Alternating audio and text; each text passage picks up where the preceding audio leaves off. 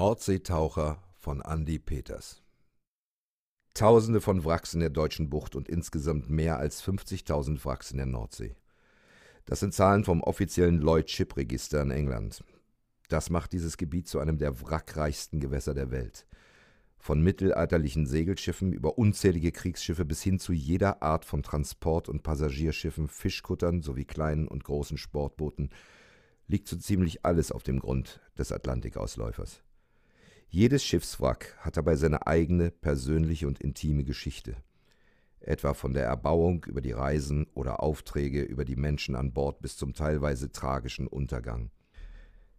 Die deutsche Bucht mit der in den Jahrhunderten schwer umkämpften Hochseeinsel Helgoland und der Elbmündung galt schon immer als Knotenpunkt Europas und als Handelsweg der Weltwirtschaft auf See. Sogar die Wikinger nutzten schon den roten Felsen zur Navigation, aus dem Fluss Eider kommend, Richtung England segelnd, um Beute zu machen. In den Weltkriegen war dieses natürlich auch von höchster Bedeutung für die Beteiligten. So wurden einige Seeschlachten um die Seehoheit und die Macht auf See geführt. Nordseetaucher Was ist die Nordsee? Leicht zu beantworten, denken jetzt viele. Ganz falsch. Nordsee. Geile Sache. Wäre das letzte gewesen, was ich gesagt hätte, als ich meinen Tauchshop in Heide nahe dem Wattenmeer eröffnete. Ich fuhr mit meinen Kunden zum Tauchen an die Ostsee, denn dort hatte ich es gelernt, hatte aber auch im Mittelmeer und an vielen anderen Plätzen der Welt getaucht. Die Nordsee hielt ich für eine trübe Brühe, ein von Tankern und Containerschiffen durchpflügtes Brackwasser. Und dann tauchte eines Tages dieser bekloppte Typ in meinem Laden auf. Es war 1998. Zu dem Zeitpunkt tauchte ich schon einige Jahre und war seit zwölf Monaten Tauchlehrer. Nach meiner vierjährigen Bundeswehrzeit hatte ich mit einem Partner einen Tauchshop in der Kleinstadt Heide in Dithmarschen, Schleswig-Holstein eröffnet.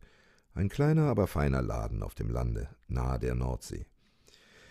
Wir gaben Tauchunterricht, verkauften Tauchausrüstung und unternahmen Tauchausflüge mit Kunden an die nahe Ostsee oder den Kreidesee Hemmoor.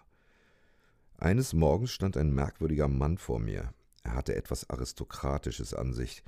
Das lag vermutlich an seinen leicht angegrauten Haaren und seiner Größe von gut zwei Metern. Draußen stand ein dicker Mercedes. Hi, ich bin Rolf.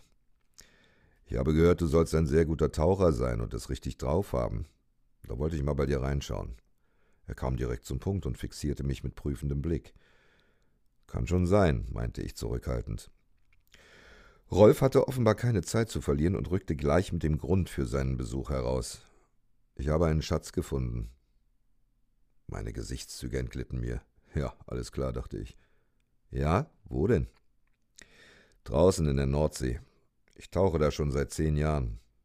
Als Tauchlehrer muss ich immer gleich nachhaken und fragte schon aus Routine: Hast du sowas wie einen Tauchschein, einen Attest oder ein Logbuch? Nee, alles Firlefanz. Brauche ich nicht. Ich habe mir das angelesen. Gesund bin ich und ein Logbuch habe ich nicht, aber ein Notizbuch, entgegnete er grinsend. Aber ich fahre da schon ewig raus und lebe noch. Willst du mal mit? Das kam mir schon alles etwas sehr seltsam vor, aber mein Schatzsuchergehen meldete Interesse an. Irgendetwas hatte der Bursche an sich, das mich sofort davon überzeugte, dass er wusste, was er tat. Ja klar, hörte ich mich zu meinem Erstaunen sagen. Aber momentan habe ich wenig Zeit. Das sollten wir spontan entscheiden und dann einfach machen. Er erzählte mir kurz über sich. Er war selbstständig, Autohändler und seit ungefähr zehn Jahren in seiner Freizeit auf der Suche nach dem großen Schatz.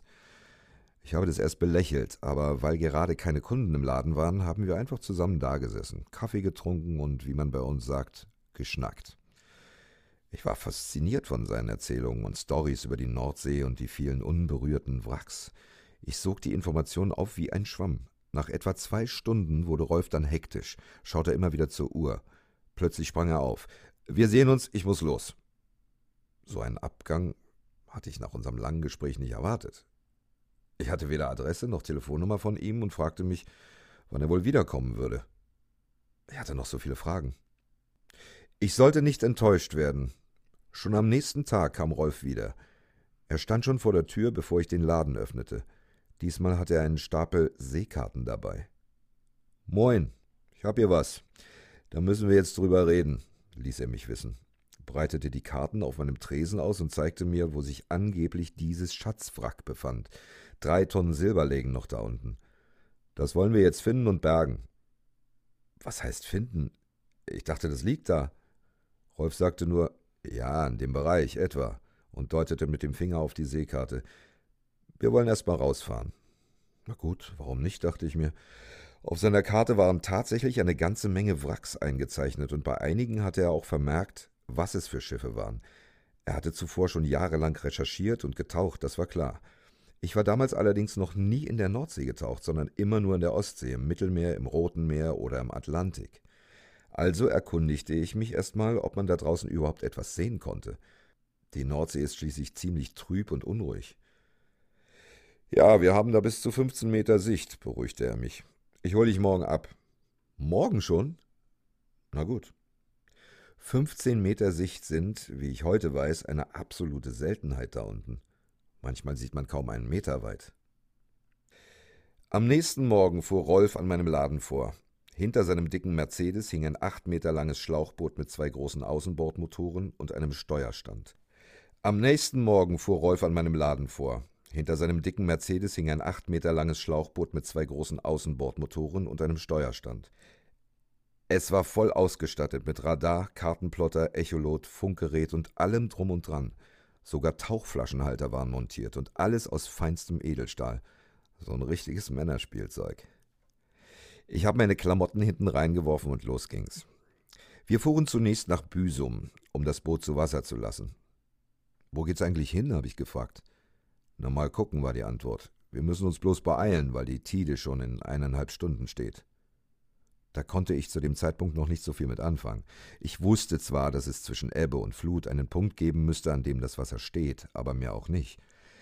Dabei ist das für das Tauchen in der Nordsee ganz wichtig, denn die Nordsee ist eines der gefährlichsten Gewässer weltweit, unter anderem auch aufgrund der Gezeiten und des Tidenwechsels. Die Strömung beträgt zu Spitzenzeiten ungefähr zwei bis drei Knoten, also vier bis sechs Kilometer pro Stunde. Wer das als Taucher nicht kennt, ist erstmal fertig mit den Nerven. Und gefährlich ist es ja schließlich auch, wenn man das Boot nicht mehr erreichen kann. Nur wenn die Tide steht, herrscht wenig bis keine Strömung, und das ist alle sechs Stunden ungefähr 45 bis 60 Minuten lang der Fall. Dann ist der richtige und sichere Moment zum Tauchen. Als wir am Zielpunkt ankamen, hatten wir diesen Moment schon fast verpasst, aber es war schönes Wetter und wir drehten über der Wrackposition ein paar Runden mit dem Schlauchboot. Doch auf dem Echolot war bis auf einen kleinen Ausschlag nichts zu sehen. Rolf starrte auf den Kartenplotter und das Echolot. Er murmelte immer wieder vor sich hin, es muss hier sein, es muss doch hier irgendwo sein. Da war er wieder, ein kleiner Ausschlag. Lass es uns probieren, schlug Rolf vor. Ein bisschen mulmig war mir zu Anfang schon dabei. Wir waren ja nur zu zweit und weit ab der Küste. Aber Rolf beruhigte mich. Das mache ich immer so. Wir nehmen ein Tau mit runter und dann lassen wir uns einfach treiben.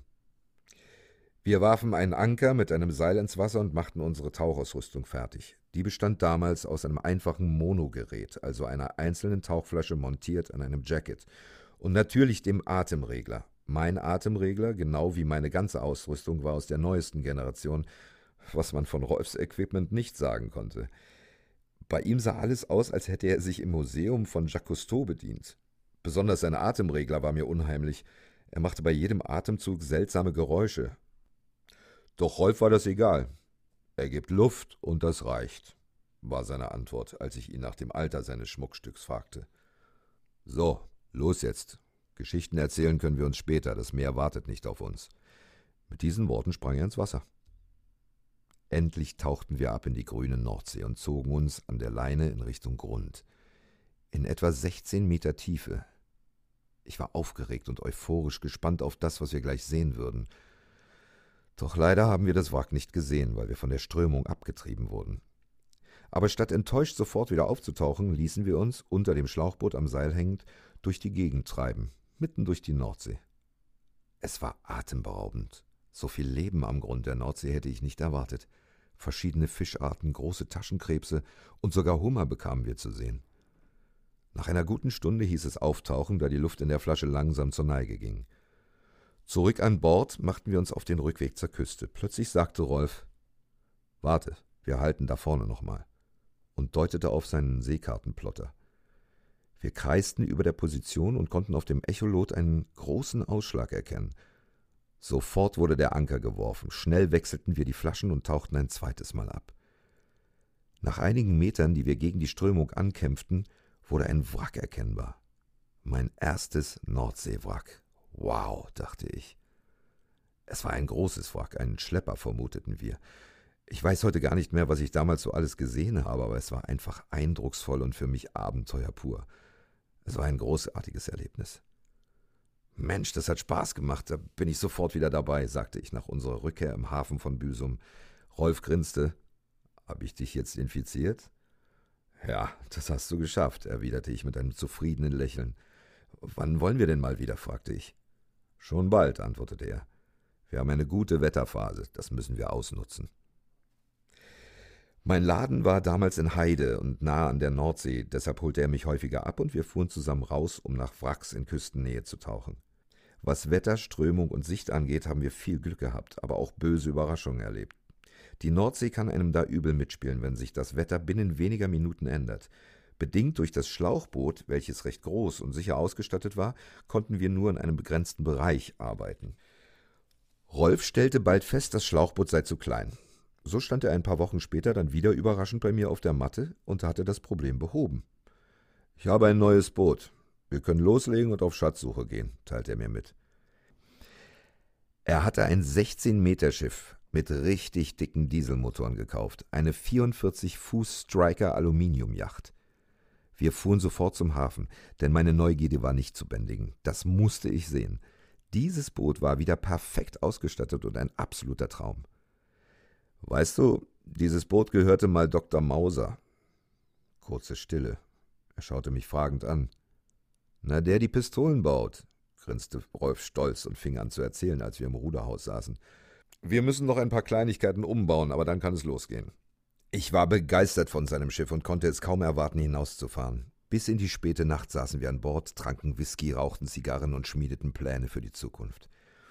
Damals, Ende der 90er, fingen wir auch an, Strömungskarten zu studieren, Tabellen zu erstellen und verschiedene Geräte zu konstruieren, um festzustellen, wann die Strömung nachlässt und wann das Wasser zum Stehen kommt, dem bestmöglichen Zeitpunkt fürs Tauchen.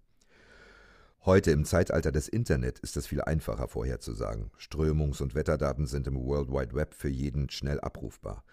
Zuerst hängten wir eine Federwaage mit einem 10-Liter-Eimer an einem Seil hinten ans Boot und beobachteten, wann der Druck auf die Feder nachließ. Dann gingen wir runter. Diesen Eimer ersetzten wir später dann durch einen Treibanker. Später erwies sich eine einfachere Methode als bessere Konstruktion. Ein 2 mm Nylonfaden, an dem wir ein kleines 20 Gramm Gewicht und einen kleinen Auftriebskörper befestigten. Bei zu viel Strömung hing dieser immer waagerecht und der Auftriebskörper wurde unter Wasser gezogen. Sobald die Strömung nachließ, sank das Gewicht ab und der Schwimmer richtete sich auf. Das war der richtige Zeitpunkt, um abzutauchen, denn in dem Moment gab es zwar noch eine leichte Strömung, aber dafür stand das Wasser dann, während wir unten waren. So konnten wir die 45 bis 60 Minuten voll ausnutzen bei moderaten Strömungsverhältnissen. Das klappte nicht immer, oft fuhren wir raus und das Wetter änderte sich schlagartig. Ich kann mich gut an solche Momente erinnern, besonders an einen. Auf einer Rückfahrt erwischte es uns richtig hart. Ein Gewitter mit Windböen von etwa acht Beaufort zogen auf. Der Himmel war plötzlich schwarz verhangen, es schüttete wie aus Eimern. Wellen bis zu drei Meter bauten sich auf und schlugen gegen das Schiff. Die Explorer stampfte durch die See und wurde immer wieder durchgeschüttelt. Was vor uns war, konnten wir nur schätzen, da das Radar nur noch wirres Zeug anzeigte. Aus dem Fahrstand war schon aufgrund des starken Regens nichts mehr zu sehen, so beschlossen wir von der Flybridge aus zu steuern. Rolf schlüpfte in sein Ölzeug, als sich das Schiff in der See hielt. Ich gehe jetzt hoch und übernehme. Sein Satz wurde vom Ausfall der Backbordmaschine unterbrochen. So ein Mist, was ist denn jetzt los? Er öffnete die Motorraumklappe. Die Backbordmaschine stand still. Er fummelte dran rum, aber sie ließ sich nicht wieder starten. Geh du hoch und übernimm das Steuer, ich kümmere mich um die Maschine. Rolf hatte das Problem schon erkannt. Der Dieselfilter hatte sich durch den Schmutz dicht gesetzt und musste gereinigt werden. Ich gab auf der Flybridge mein Bestes, um auf Kurs zu bleiben und das Schiff dabei auch noch ruhig in der See zu halten, denn wir befanden uns in einer sehr gefährlichen Situation. Sollten beide Maschinen gleichzeitig ausfallen, wären wir manövrierunfähig und im falschen Winkel zur Welle würden wir mit Sicherheit kentern. Kurs halten war gar nicht so einfach, zumal jede vierte Welle überschlug. Das Schiff schaufelte und über meinem Kopf ergossen sich geschätzte 200 Liter Wasser. Rolf schaffte es und die Maschine lief wieder. Doch unsere Freude war nur von kurzer Dauer, denn nur wenige Minuten später setzte die Steuerbordmaschine aus. Es lag wieder am Filter. Der starke Seegang hatte den Diesel in den Tank so durchgeschüttelt, dass der ganze Dreck, der sich abgelagert hatte, nun die Filter verstopfte. Sobald Rolf die eine Maschine wieder klar hatte, setzte die andere aus. Dieses Spiel zog sich über drei Stunden hin, bis wir den rettenden Hafen erreichten. Amüsant ist dabei, dass man sich immer während solcher Probleme auf See in die Situation hineinsteigert. Man fragt sich ständig, warum mache ich sowas und bleibe nicht zu Hause? Oder man nimmt sich vor, wenn wir heil ankommen, mache ich sowas nie wieder. Ist man dann aber am Hafen angekommen und hat auf den erfolgreichen Kampf gegen die Naturgewalten einen Whisky getrunken, sieht die Welt gleich wieder ganz anders aus. Wir waren euphorisch, eine kritische Situation gelöst zu haben und feierten uns selbst. Doch nicht nur seemännisch hatten wir den Anspruch, das Richtige zu tun. Rolf, der tauchausrüstungstechnisch ja immer oldschool unterwegs war, kümmerte sich hauptsächlich um die Explorer. Ihm war eine funktionierende Bootstechnik immer sehr wichtig, im Gegensatz zu seinem Tauchequipment. Für ihn waren das Tauchen und besonders die Ausrüstung nur Mittel zum Zweck. Mit einem Tauchgang in einem See zum Fische angucken konnte man ihn nicht locken. Dekompression oder gar Sicherheitsstopp waren Fremdworte für ihn. Dazu hatte Rolf eine eigene Meinung. Ich nannte seinen Stil immer Cowboy-Tauchen oder auch mal scherzhaft Try and Error. Er war der Meinung, seine Flasche hielte gar nicht so lange, um in die Gefahr einer Dekompression zu kommen, dafür atme er viel zu viel. Es dauerte eine ganze Zeit, bis ich ihn davon überzeugen konnte, dass das, was er machte, nicht gesund sein kann. Ich machte mir Gedanken zu der Tauchtechnik, die wir anwendeten, und versuchte Rolf meine Prinzipien des sicheren Tauchens näherzubringen. Einhalten von Grundzeiten und Aufstiegsgeschwindigkeiten oder das Einlegen eines Sicherheitsstopps waren mein Anliegen an ihn. Für mich jedenfalls war die Zeit gekommen, mich weiterzuentwickeln, länger unten bleiben zu können und damit auch tiefere Tauchgänge als 30 Meter in der Nordsee innerhalb einer guten Stunde sicher zu realisieren. Mir fiel ein Buch in die Hände von einem Mann namens Mario Weidner, Technical Diving, Tauchen am Limit war der Titel, der mich auch gleich ansprach. Dieser Mario konnte nicht nur tauchen, sondern war auch ein bekannter Wracktaucher und vor allem ein Wrackfinder. Ich war fasziniert von den Bildern in seinem Buch, große Doppelflaschen auf dem Rücken und diverse Zusatzflaschen, die seitlich an ihm dranhingen. So tauchte er ab in die Tiefen der Ozeane. Das wollte ich auch, und er gab mir damit die taucherische Inspiration, umzudenken und über den Tellerrand des Sporttauchers hinauszusehen. Ich bildete zwar Sporttaucher aus, aber wenn ich für mich tauchte, probierte ich alles aus. Das technische Tauchen war in Deutschland noch in den Kinderschuhen und Mario den meisten weit voraus. Er genoss neben meinen anderen Helden wie Mel Fischer und Jacques Cousteau meine Bewunderung. Zauberworte wie Nitrox und Trimmix hatte ich vorher nur mal im Vorbeigehen gehört. Das war aber alles sehr interessant für mich. Von seinem Buch angetrieben begann ich viel zu lesen und meine Ausrüstung umzubauen, sie auszuprobieren, um sie dann erneut zu modifizieren. Es musste alles so sein, dass ich unter Wasser jedes Ausrüstungsproblem alleine lösen konnte. Zu diesem Zeitpunkt ahnte ich noch nicht, dass einmal mein Leben davon abhängen würde. Das U-Boot im Sperrgebiet. Es war im Sommer 1999, um genau zu sein im Juli, und ich hatte ein paar Tage frei. Rolf und ich waren mal wieder zum Wracktauchen draußen auf der Nordsee. Es war der zweite Sommer, an dem wir gemeinsam unterwegs waren, um unsere ganz eigenen Abenteuer zu erleben.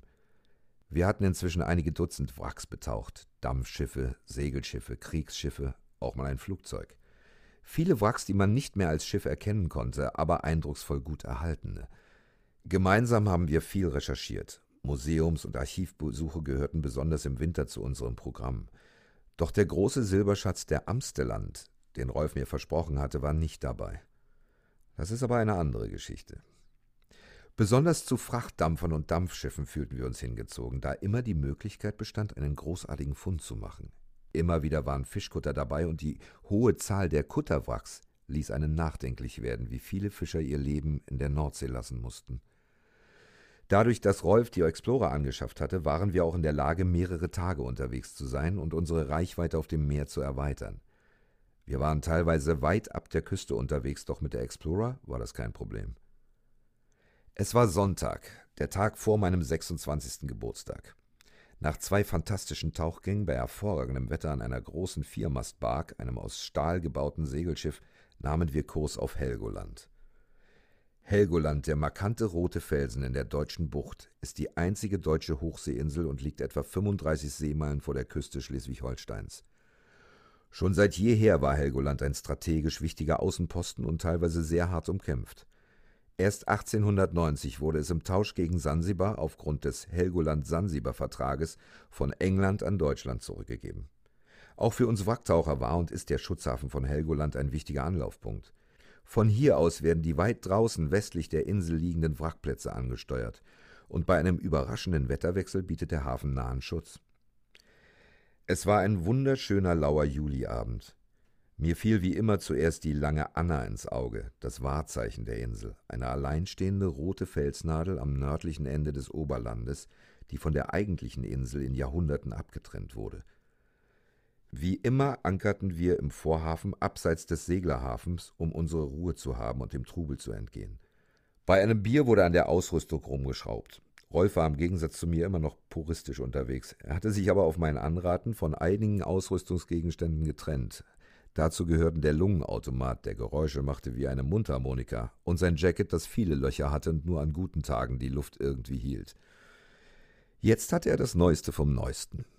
Ein Wingjacket und die neuesten Apex Lungenautomaten, was überhaupt nicht zu seinem ausgeblichenen Nasstauchanzug und seinen alten Hartgummiflossen passte. Er hatte die Teile heute zum ersten Mal benutzt und war begeistert, wie leicht ihm doch dieser neue Automat Luft gab. Nachdem wir unsere Ausrüstung wieder auf Vordermann gebracht und die Tauchflaschen mit unserem kleinen, treuen, tragbaren Bauer Junior Kompressor gefüllt hatten, zauberte Rolf ein kleines Abendessen. Den verfeinerten Texas-Topf. Mal wieder mit viel Knoblauch. Knoblauch, das ist gesund. Das war und ist Rolfs Motto und Geheimrezept. Danach saßen wir, wie schon so oft in diesem Jahr, auf dem Achterdeck der Explorer und genossen den Sonnenuntergang. Bei einem Glas Southern Comfort philosophierten wir über die Wracks, die wir als nächstes erkunden wollten. Wollen wir mal ein U-Boot-Wrack erkunden? fragte Rolf euphorisch. Ich war sofort Feuer und Flamme und dachte an den Film Das Boot. Ja, na klar, das wäre was, entgegnete ich. Rolf hatte wieder mal eine seiner sehr spontanen Eingebungen und dieses unbeschreibliche Funkeln in den Augen – hier, ganz in der Nähe der Hafeneinfahrt, da liegt ein deutsches U-Boot aus dem Ersten Weltkrieg. Er verschwand kurz im Ruderhaus und holte die Seekarte hervor. Es gibt aber ein Problem. Er deutete auf die Seekarte. Das Wrack liegt innerhalb des Sperrgebietes Helgoländer Felssockel, das nicht befahren und betaucht werden darf, aber nur um wenige hundert Meter. Das klang spannend, fand ich. Das Wrack war offiziell bekannt als UC-71, aber ein U-Boot-Wrack aus dem Krieg hatte ich noch nie gesehen. Ich verschlang als Kind schon die Bücher von Hans Hass und konnte gar nicht abwarten, bis die nächste Folge von Jacques Cousteaus Abenteuer Tiefe im Fernsehen lief und mich auf eine abenteuerliche Reise mitnahm, zumindest in meinen Gedanken und Träumen. Aber auch Berichte über U-Boote faszinierten mich. Was meinst du, sollen wir es wagen, im Sperrgebiet zu tauchen? fragte ich. Hm, naja, was soll schon passieren? Das Schlimmste kann ein Bußgeld sein, antwortete er. Das kann ja nicht so teuer werden, und du hast ja morgen Geburtstag, fügte er hinzu. Dann lass uns noch mal ein Glas nehmen und uns in die Koje hauen. Es geht früh los. Er stapfte wieder ins Ruderhaus, tauschte Seekarte gegen Flasche, legte eine CD ein und kam wieder aufs Achterdeck. Während er eingoss, bebte aus den Boxen diese Musik, die sich bei mir bis heute eingebrannt hat und mir Gänsehaut verursacht, wenn ich sie höre. Die Filmmusik von Das Boot. Ich kann nicht sagen, wann wir in die Kojen gegangen sind. Es war eine so schöne sternklare Nacht dass der Soundtrack bis zum Ende gehört und die Flasche fast geleert wurde. Am nächsten Tag um 5 Uhr morgens weckte mich Rolf. Herzlichen Glückwunsch zum Geburtstag. Los geht's, die Sonne geht auf. Lass uns auf U-Boot-Jagd gehen. An diesem Morgen aus der Koje zu kommen, fiel mir in großer Erwartung an den Tag nicht schwer. Der Duft von frisch aufgebrühtem Kaffee durchströmte das Boot. Als ich das Achterdeck betrat, wurde ich von einem strahlenden Tag begrüßt. Ein Sonnenaufgang und ein Himmel wie gemalt. Nach einer zweiten Tasse Kaffee begannen wir unsere Ausrüstung nochmal zu checken und alles vorzubereiten. Alles fertig? fragte Rolf. Ich nickte. Dann schmeißen wir mal die Motoren an. Schon brummten die zwei großen 350 PS starken Diesel los. Anker hoch. Das war der Befehl für mich, den Anker einzuholen. Ein Gefühl von Freiheit und Spannung begleitete uns. Wir passierten die Molenköpfe des Vorhafens und eine Nordsee empfing uns, die schöner nicht hätte sein können.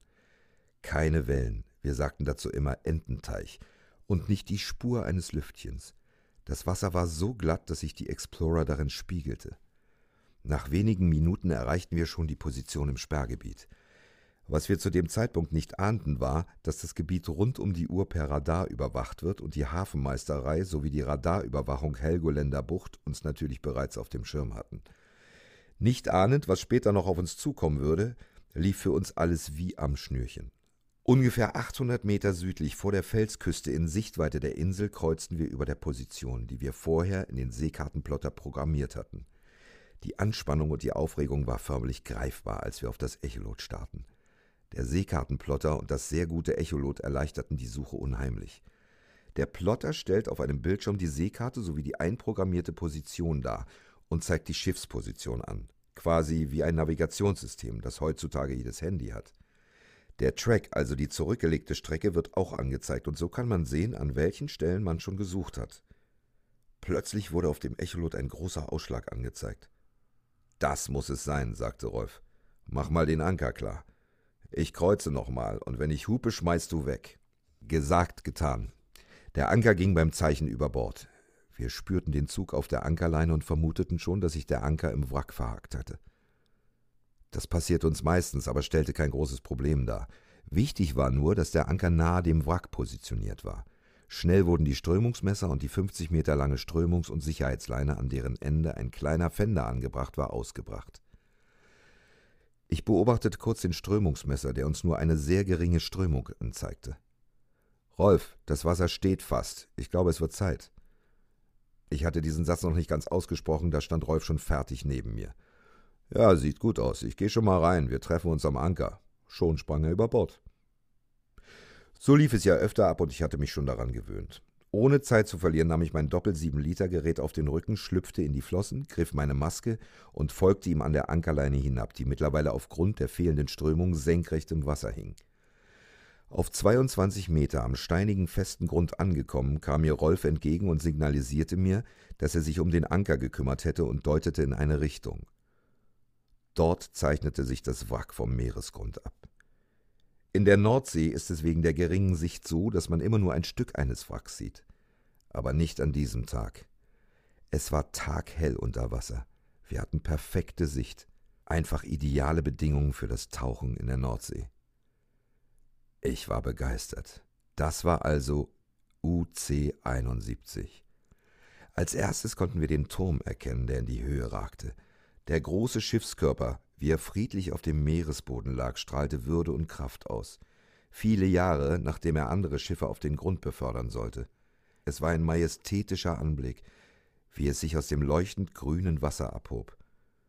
Ich hatte nicht erwartet, dass sich das Wrack in einem so perfekten Zustand befand. Es machte den Eindruck, als wäre es quasi am Grund geparkt worden. Ich schaute wieder auf meinen Tauchcomputer. 21 Meter betrug die Tiefe. Da wir nicht genau wussten, in welcher Richtung sich Bug und Heck befanden, tauchten wir zunächst wahllos in eine Richtung. Das Wrack war stark bewachsen und viele kleine und große Lebewesen tummelten sich hier. Nach wenigen Minuten erreichten wir das Heck. Die Ruderanlage und die zwei Antriebsschrauben sowie das geschlossene Hecktorpedorohr waren klar zu erkennen. Von Achtern aus betrachtet konnte man deutlich sehen, dass das Wrack mit etwa 15 Grad Neigung auf der Steuerbordseite lag. Zwanzig Minuten waren bereits vergangen und ich gab Rolf das Zeichen, in Richtung Bug vorzustoßen. Wieder passierten wir den Turm und inspizierten diesen kurz. Das Turmlug war verschlossen und das Handrad am Deckel nicht zu bewegen. Rolf deutete auf ein Rohr, das sich neben dem Turm befand, und kratzte mit seinem Tauchermesser daran herum. Es war das Seerohr. Wir konnten sogar klar die Optik erkennen, da der Deckel, der das Rohr normalerweise verschloss, offen stand. Ich signalisierte Rolf, wieder in Richtung Bug zu tauchen. Wir ließen uns wieder ein paar Meter fallen und arbeiteten uns vor. Nach nur wenigen Metern stießen wir auf eine große offene Luke. Geöffnete Luken ziehen mich magisch an, da muss ich einfach hineintauchen. Doch ich unterdrückte dieses Verlangen in diesem Moment, weil uns nur noch wenig Zeit blieb, bis die Strömung wieder einsetzte. Also ging es noch weiter in Richtung Bug. Es konnte ja nicht mehr weit sein. Kurz nach der offenen Luke waren sechs Schächte zu erkennen. Doch welche Bestimmung diese hatten, konnte ich mir ohne vorherige Recherche zu dem Zeitpunkt noch nicht erklären. Nach dem sechsten Schacht endete der Rumpf. Er war stark beschädigt, ein Teil abgerissen und man konnte in den Druckkörper schauen. Auf der Steuerbordseite neben dem Wrack lag der Netzabweiser oder auch Netzschere genannt. Die Strömung nahm langsam zu und Rolf gab mir Zeichen, zurück zum Anker zu tauchen und den Aufstieg einzuleiten. Nach 50 Minuten waren wir wieder an der Oberfläche. Zurück auf der Explorer redeten wir über alles, was wir gesehen hatten, schrieben es auf, fertigten eine kleine Zeichnung an und begannen Vermutungen anzustellen. Es war einer der aufregendsten Tauchgänge seit langem. Darin waren wir uns absolut einig. Wir nahmen uns vor, sechs Stunden später gegen Mittag noch einmal zum Wrack hinabzutauchen. Da es uns aus dem ersten Tauchgang nun vertraut war und keine äußerlichen Gefahren wie zum Beispiel Fischernetze vorhanden waren, beschlossen wir in das Innere vorzudringen. Gegen zwölf Uhr mittags war es wieder soweit. Die Strömung ließ nach. Los geht's, sagte Rolf euphorisch, und wir sprangen wieder ins Wasser und tauchten ab. Der Plan war, dass ich durch die offene Luke vor dem Turm eindrang und Rolf an der Luke wartete und mich absicherte. Es lief wieder alles perfekt.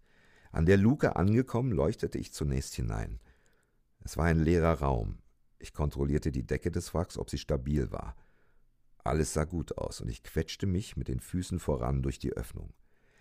Als erstes wurde ich von einem Hummer begrüßt, der sich in einer Ablage in der Backbordwand eingenistet hatte. Mit meiner Tauchlampe leuchtete ich den Raum aus.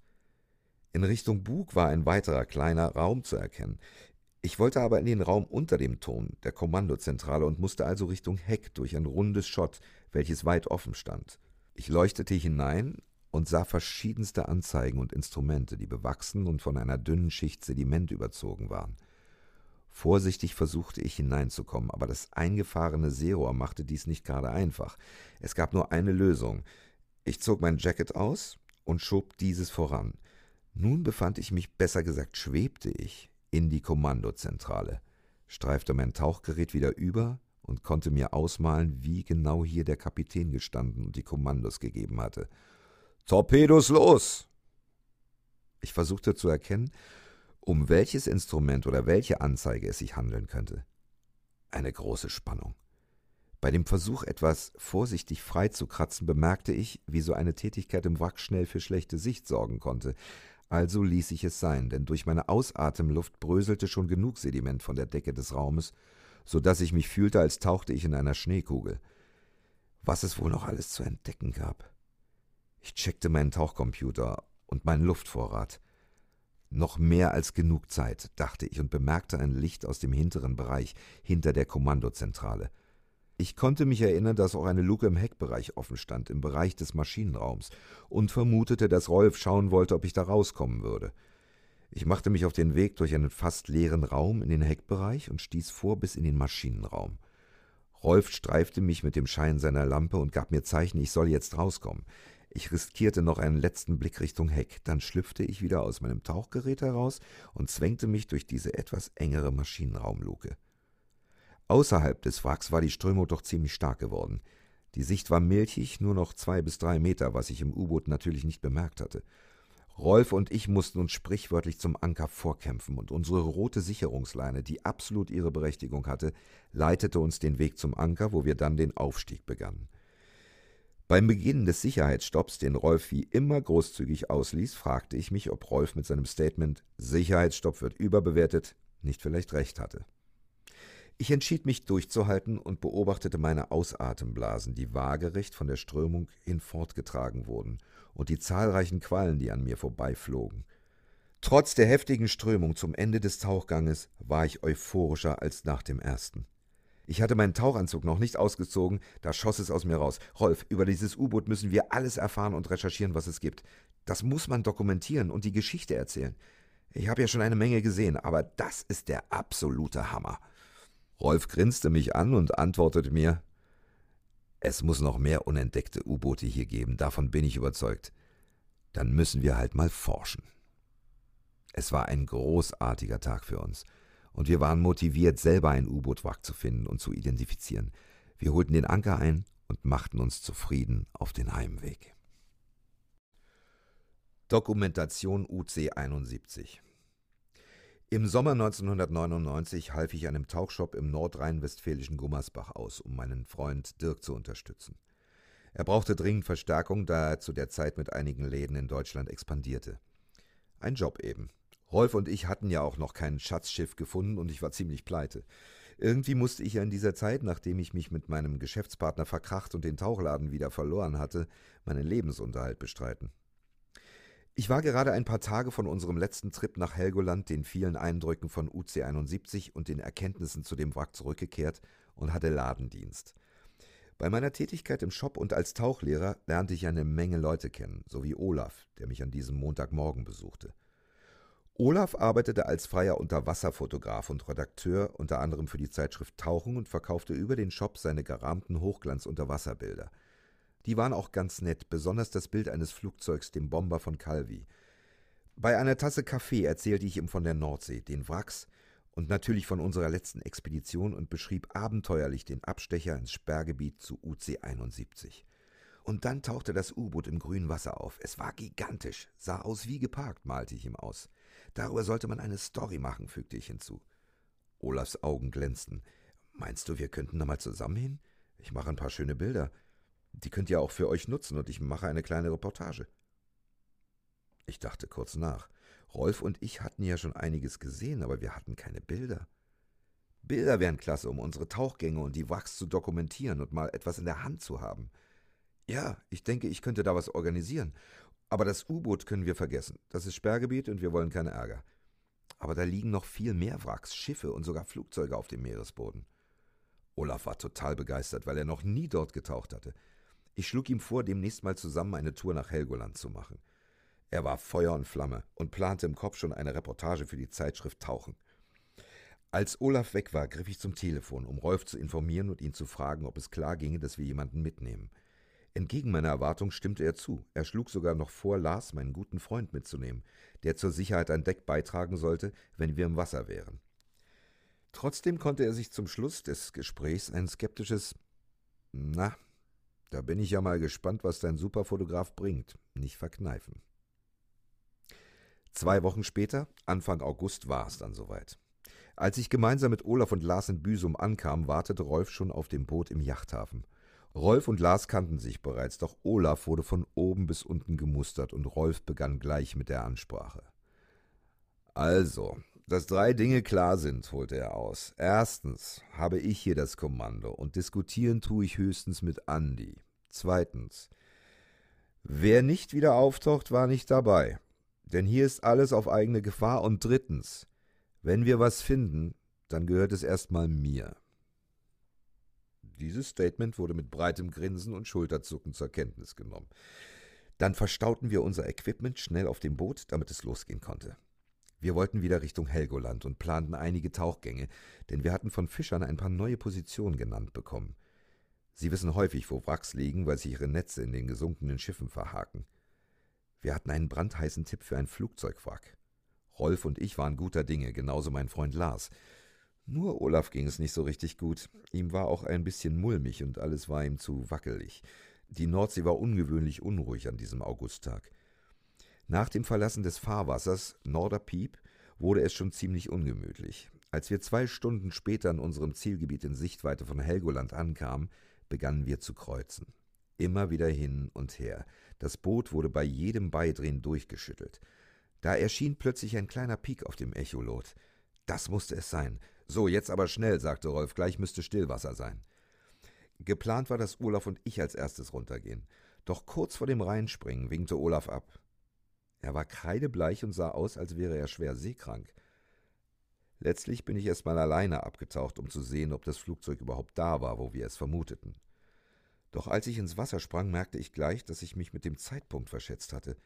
Die Strömung war sehr stark, so dass ich mich richtiggehend hinunter kämpfen musste auf 28 Meter Tiefe. Es gibt so einen Zeitpunkt beim Tauchen, den nenne ich den Kopfmoment. Wenn ich weder die Wasseroberfläche noch den Grund sehe und rundherum konzentriert sich nur das kräftige Grün der Nordsee, dann geht mir vieles durch den Kopf. Und der Kopfmoment zog sich diesmal lange hin. Als ich endlich am Grund ankam, war der nicht sandig, sondern dunkel schlammig. Die Sicht betrug zwei bis vier Meter, es war nichts zu entdecken, was aus dem Meeresgrund herausragte. Ich machte mich mit meiner Leine am Anker fest und schwamm einen großen Kreis, ungefähr 50 bis 60 Meter im Durchmesser, die Leine dicht über dem Grund in der Hoffnung, dass sie irgendwo hängen blieb. Nichts. Nach 20 Minuten gab ich auf. Als ich auftauche, herrschte oben schlechte Laune. Die Strömung war stark, es war ungemütlich auf dem Wasser. Olaf war mies drauf und skeptisch, ob er überhaupt ein Wrack zu Gesicht bekommen würde. Ich versuchte die Stimmung hochzuhalten. Kommt, wir versuchen es nochmal. Also sind wir die Position noch einmal angefahren. Es gab wieder einen Ausschlag auf dem Plotter und wir haben 70 Meter weiter erneut den Anker geworfen und versucht, dabei das Wrack zu treffen. Olaf wollte zunächst nicht ins Wasser. Es war ihm zu wellig, aber die Strömung nahm gerade ab, also habe ich ihn überredet, es zumindest einmal zu versuchen. Er sprang also ins Wasser, hatte mit seiner Kameraausrüstung aber überhaupt keine Chance, sich beim Tauchen gegen die Strömung zu behaupten. Ich wollte alleine auch keinen zweiten Gang machen, also wurde die Aktion Flugzeug abgebrochen. Alle waren frustriert. Olaf hatte nichts fotografiert, der Tag war verschenkt. Das kommt beim Wracktauchen natürlich auch vor, denn nicht immer finden wir, was wir suchen. Rolf und ich gingen runter in seine Kabine und überlegten, was wir nun tun sollten. Vor dem Redakteur der Tauchen standen wir nun blöd da. Mir fiel als Highlight nur UC 71 ein. Das war eine sichere Bank. Komm, lass uns das U-Boot im Schutzgebiet nehmen. Rolf war diesmal allerdings nicht so begeistert. Da können wir nicht hinfahren, sagte er. Was er mir nämlich nicht erzählt hatte, war, dass er in der vergangenen Woche einen Strafzettel über 200 Mark kassiert hatte, wegen unseres Ausflugs. Doch es blieb uns praktisch keine andere Wahl. Wir hatten Olaf an Bord, einen wichtigen Mann von der Tauchung, und dem wollten wir nun auch etwas bieten. Das Ergebnis unserer kleinen Unterredung in der Kabine lautete, wir machen das U-Boot klar, damit er eine schöne Story hat und zahlen eben die 200 Mark für den Strafzettel. Als wir wieder hoch an Deck kamen, saßen Lars und Olaf schon bei Southern Comfort und Bierchen. Obwohl die Nordsee muckte, war es eigentlich ein wunderschöner Augusttag. Und jetzt wendete sich unser Blatt. Also, Olaf, das mit dem Flugzeug ist ja leider nicht so gut gelaufen. Aber hast du Lust, ein U-Boot zu fotografieren? Wir erklärten ihm kurz die Lage des Wracks und um was es sich handelte. Er war total euphorisch und musste gleich Gott und die Welt per Handy informieren, dass er am nächsten Tag eine Exklusivstory vom U-Boot-Tauchen in der Nordsee mitbringen würde. Abends gingen wir an Land und haben gut gegessen, getrunken und ein bisschen gefeiert, um den Frust des Tages abzubauen.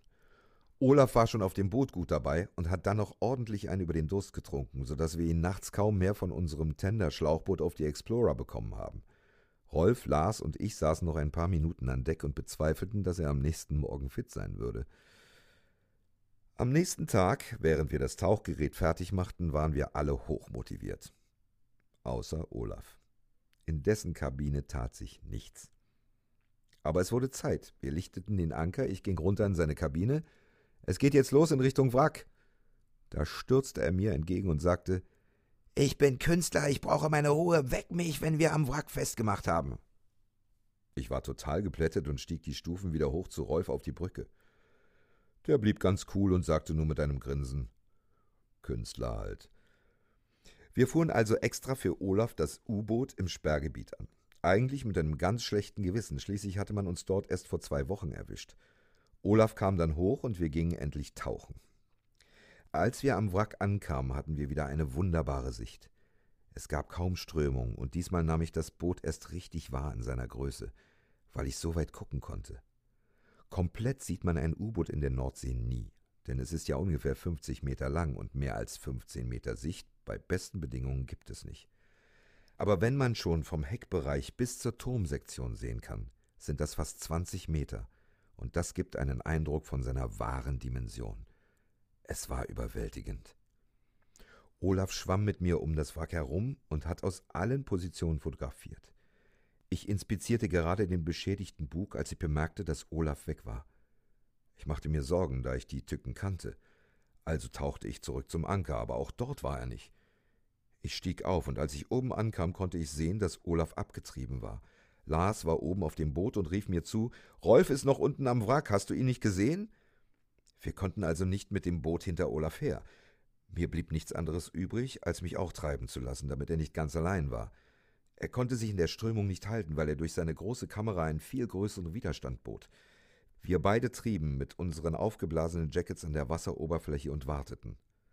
Rolf kam und kam nicht hoch, soweit ich sehen konnte, und unser Schiff wurde immer kleiner und kleiner. In diesen Momenten auf der Nordsee habe ich viel gelernt über Panik auf dem Wasser. Mir ging es gut, denn ich wusste, Rolf weiß, wohin er fahren muss, wenn wir abtreiben. Wir sind in der deutschen Bucht, Helgoland ist nicht weit, und von dort könnten sie einen Hubschrauber schicken. Wir mussten also nur oben bleiben und uns entspannen. Olaf empfand das allerdings nicht so. Er war richtig in Panik. Als Rolf schließlich auftauchte, waren wir schon etwa drei Seemeilen weit abgetrieben. Er hatte so lange gebraucht, weil der Anker sich im Wrack verfangen hatte und er ihn nicht alleine lösen konnte. Schließlich hatte er aber die Ankerleine gekappt, eine Boje drangehängt, und die beiden kamen hinter uns her und sammelten uns ein. Olaf verzog sich nach unserer Rettung wieder in seine Kabine, um auszuschlafen. Aber wir mussten ja noch den Anker holen. Lars stand schon in Tauchausrüstung vor mir und war bereit. Ich dagegen hatte noch nicht einmal die Zeit gehabt, mich abzutrocknen, geschweige denn mich auszuruhen. Da tauchte ich also mit Lars zurück zum Wrack und wir stellten fest, dass unser Anker sich an einem dicken Kabel festgekrallt hatte. Mit großem Kraftaufwand gelang es uns gemeinsam, den Anker frei zu bekommen. Dieser bewegte sich dann wie besprochen langsam durch das Einholen Richtung Oberfläche. Wir hatten einen freien Aufstieg geplant, um sicherzugehen, dass der Anker sich nicht wieder im Wrack verhaken würde. Lars und ich schauten uns an. Die Strömung war erträglich, der optimale Zeitpunkt zum Tauchen war eigentlich schon lange vorbei, doch Lars gab mir Zeichen und zeigte auf das Wrack. Ich konnte in seinen Augen sehen, wie gerne er sich das Wrack noch anschauen würde. Also los, dachte ich. Rolf hat uns schon im Auge. Nicht ganz uneigennützig, denn ein kleiner Abstecher in das Wrackinnere sollte ja auch für mich noch drin sein. Bei noch guter Sicht mit wenigen Schwebeteilchen tauchten wir an der strömungsgeschützten Steuerbordseite des U-Bootes in Richtung Bug. Lars hatte eine recht kräftige Tauchlampe und strahlte den Turm an. Es war ein toller Anblick. So extrem bunt bewachsen hatte ich es vorher nicht wahrgenommen. Ich steuerte wieder die offene Luke vor dem Turm im Bugbereich an und ließ Lars kurz hineinschauen. Er wollte gleich kopfüber hineintauchen. Ich zog ihn zurück und gab ihm das Zeichen, dass ich da jetzt reinginge, mich fünf Minuten umsehen würde, er warten und den Ausstieg ausleuchten sollte. Lars war ein umsichtiger Taucher, auf den ich mich als Buddy verlassen konnte. Ich hatte ihn schließlich ausgebildet. Mit den Füßen voran ging es wieder in das Wrack hinein. Kein Problem, ich war ja schon vor einigen Wochen drin. Heute wollte ich in den Bugbereich vordringen, wo sich die Minenschächte befanden, und schauen, wie weit ich kam. Als ich das erste Schott passierte, befand ich mich schon in dem Raum. Doch was ich dann sah, konnte ich nicht glauben und musste unter Wasser kurz lachen. An der Steuerbordseite stand ein Klo. Es war die Nottoilette des U-Bootes und ein Gegenstand, den man einwandfrei erkennen konnte. Ich zwängte mich an den Minenschächten vorbei, aber nach wenigen Minuten war dann Schluss. Zu eng, um gefahrlos weiter vorzudringen. Klopfgeräusche von Lars an die U-Boothülle ließen mich den Rückweg antreten. Nach 50 Minuten tauchten wir nach einem kurzen Sicherheitsstopp auf und Rolf erwartete uns schon. Man konnte Lars die Begeisterung für dieses Wrack ansehen und er war total happy, das gesehen zu haben. Wo ist Olaf? fragte ich Rolf. Ein toller Reporter ist schon in der Koje, muss wohl erst mal ausschlafen. Wir fahren jetzt schon nach Hause, ich habe die Schnauze voll für heute. Auf der Rückfahrt notierte ich mir wieder alles, was ich gesehen hatte. Es waren ja die Details, die für eine gute Dokumentation wichtig sind. Langsam vervollständigte sich mein Bild von dem Wrack mit vielen Einzelheiten. Aber es war mir noch nicht genug. Als wir fünf Stunden später an der Schleuse ankamen, betrat Olaf wieder das Deck. Wie? Wir sind schon zurück? Ist ja klasse. Dann sind wir am Abend früh zu Hause. Er lachte dabei. Rolf konnte man ansehen, dass er stinksauer war. Da das, was Olaf abgeliefert hatte, alles andere als professionell wirkte. Wenige Tage später bekam Rolf dann Post. Wie erwartet hat dieser Ausflug uns wieder 200 Mark gekostet. Diesmal mit der Warnung, wenn es nochmal vorkäme, gäbe es richtig Ärger. Die Reportage erschien bis heute nicht. Das unbekannte U-Boot. Seit dem gescheiterten Dokumentationsversuch von UC-71 mit Olaf war einige Zeit vergangen. Rolf hatte danach keine Lust mehr auf Fremde an Bord der Explorer, die im Weg rumstehen oder sich umbringen wollen, sagte er immer scherzhaft. So krass habe ich das nicht gesehen, da ich als Tauchlehrer ständig die Verantwortung für meine Schüler im Wasser übernahm. Aber er hatte schon recht. Wenn man jemanden zum Tauchen mitnimmt, hat man auch die Verantwortung. So begab es sich, dass wir zwei alleine fast die ganze Saison des Jahres 2000 auf Amrum und Sylt verbrachten und jede freie Minute in die Wracksuche investierten. Da wir auf uns allein gestellt waren und das alles schon etwas bildlich festhalten wollten, kaufte Rolf ein Gehäuse für seine Videokamera. Die aufgenommenen Bilder waren mehr schlecht als recht, es war immer alles ziemlich grün, da Licht fehlte. Durch die Art, wie Rolf sich im Wasser bewegte, erinnerten die Aufnahmen eher an einen Wackeldackel auf der Hutablage.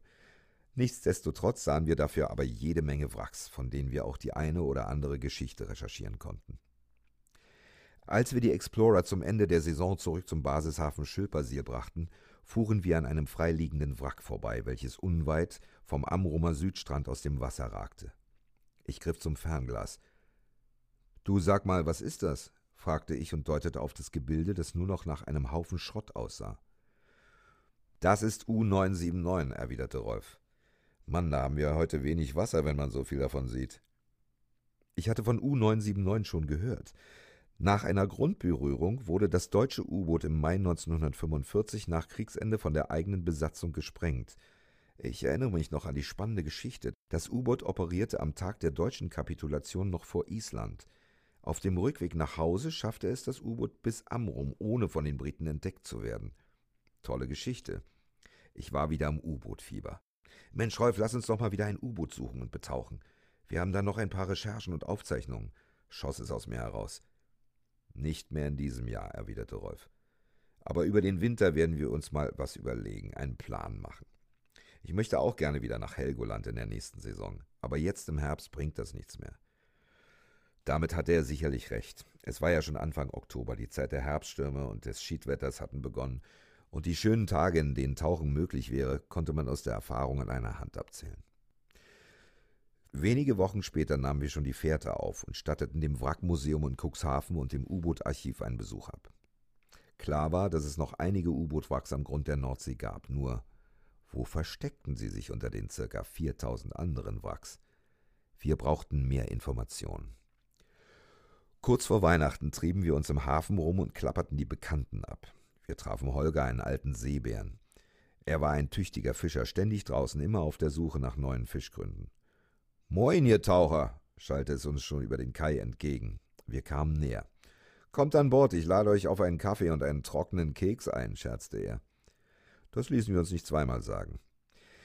Da saßen wir auf der Brücke seines ziemlich großen Kutters, tranken gemütlich einen Becher Kaffee und nach ein bisschen Smalltalk fingen wir an, ihm gezieltere Fragen zu stellen. Sag mal, Holger, wie sah es denn mit deinem Beifang diese Saison aus? An meinen leuchtenden Augen erkannte er schon, dass ich natürlich Wrackteile oder ähnliches meinte. Was sucht ihr denn? Rolf schaltete sich ein. Du weißt doch, wir sind für jeden Tipp dankbar, aber speziell suchen wir nach Informationen über U-Boot-Wracks. Holger erhob sich aus seinem Kapitänssessel und öffnete eine Schublade. Habt ihr sowas schon mal gesehen? fragte er und hielt uns ein altes Fernglas entgegen, an dem noch Seepocken klebten. Rolfs und meine Augen glänzten, es war ein U-Boot-Fernglas. Sowas hatte ich im Museum schon mal gesehen. Wo hattest du das denn im Netz?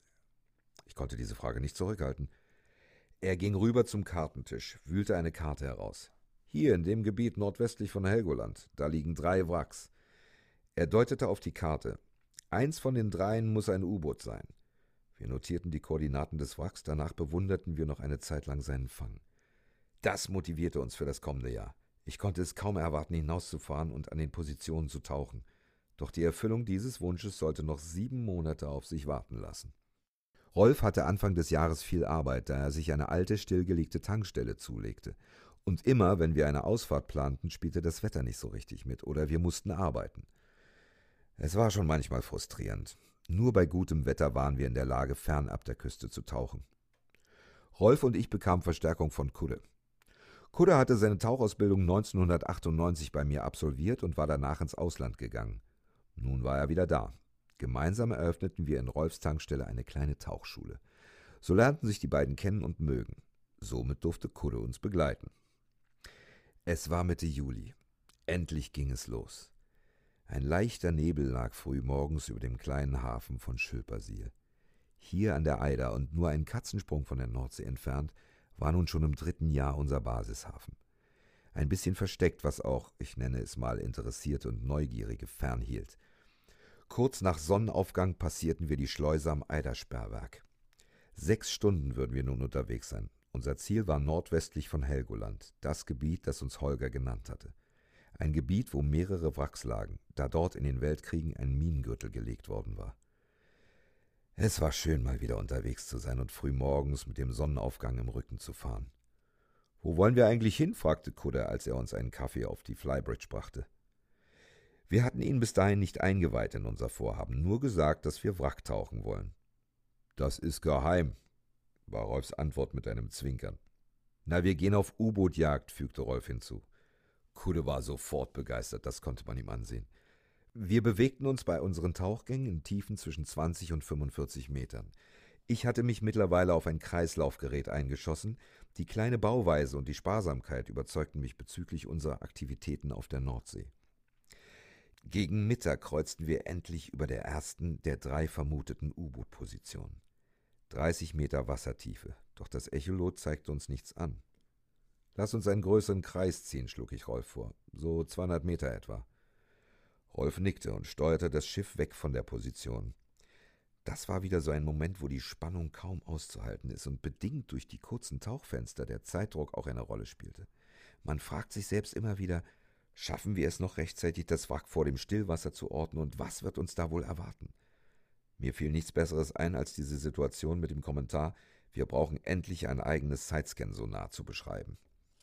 Ich wollte gerade auf das Achterdeck gehen und drehte Rolf den Rücken zu, der am Ruder stand und das Echolot nicht aus dem Auge ließ. Da schrie er: Da! Da ist es! Anker fertig machen! Ich drehte mich wieder um, sah auf das Echolot und da war der Ausschlag. Circa sechs Meter ragte da etwas aus dem Meeresboden. Jetzt ging alles sehr schnell. Ich will nicht sagen hektisch, aber schnell. Während Kudde und ich noch die letzten Checks an unseren Kreislaufgeräten durchführten, stürmte Rolf an uns vorbei mit den Worten: Ich geh schon mal rein, griff er die Kamera und verabschiedete sich von Bord. An der Ankerleine ging es hinab. Ich schaute auf mein Tiefenmesser. 20 Meter, 21 Meter. Kudde berührte mich am Arm und deutete am Seil entlang. Das Wrack kam in Sicht. Was ich bei circa 12 bis 15 Meter Sicht erst schemenhaft vom Grund absetzte, wurde immer deutlicher. Der Anker lag genau vor dem klar erkennbaren Bug und der markante Bootskörper ließ keine Zweifel offen. Wir konnten die Torpedorohre klar erkennen und leuchteten in beide hinein. Sie waren leer. Zunächst tauchten wir an der Steuerbordseite des Wracks. Nach knapp 25 Metern lag der komplette Turm abgerissen vom Bootskörper vor uns. Es hingen ein paar Netze dran, was darauf schließen ließ, dass der Turm von Fischern abgerissen worden war. Das ausgefahrene Seerohr steckte im Sand. Wir untersuchten kurz den Turm nach einer Nummer oder ähnlichem, aber wir fanden nichts dergleichen. So arbeiteten wir uns weiter in Richtung Heck vor. Etwa 20 Meter hinter dem Turm erreichten wir das zerstörte Heck. Wir begutachteten den Heckbereich oder wo er einmal gewesen war. Er war ziemlich zerfetzt. Wir konnten die zwei Wellen der Antriebe erkennen. Hier musste eine wirkliche Explosion stattgefunden haben. Die Wellen ragten wie Scheren aus dem Heck um die Schrauben hatten sich große Netze gewickelt, so dass diese kaum erkennbar waren. Ich gab Kudde das Zeichen, den Rückweg anzutreten. Nach einigen Metern kam eine Luke im Heckbereich in Sicht. Ich wollte noch einmal kurz hineintauchen. Wir hatten noch genug Zeit, deshalb zwängte ich mich durch die enge Luke. Es war zunächst ein sehr einengendes Gefühl, anders als ich es von UC 71 in Erinnerung hatte. Ich bewegte mich sehr vorsichtig, um kein Sediment durch meine Flossenbewegung aufzuwirbeln. Die Sicht war hervorragend, im Inneren glasklar. Ich zog mein Reel aus der Tasche und befestigte es an einer Deckenlampe, die direkt neben meinem Ausstieg hing. Mein Blick ging nach oben zur Luke. Da war Kudde. Er fragte mich per Handzeichen, ob alles okay sei. Ich befand mich im Maschinenraum. Im Licht meines Scheinwerfers konnte ich die Maschinen erkennen.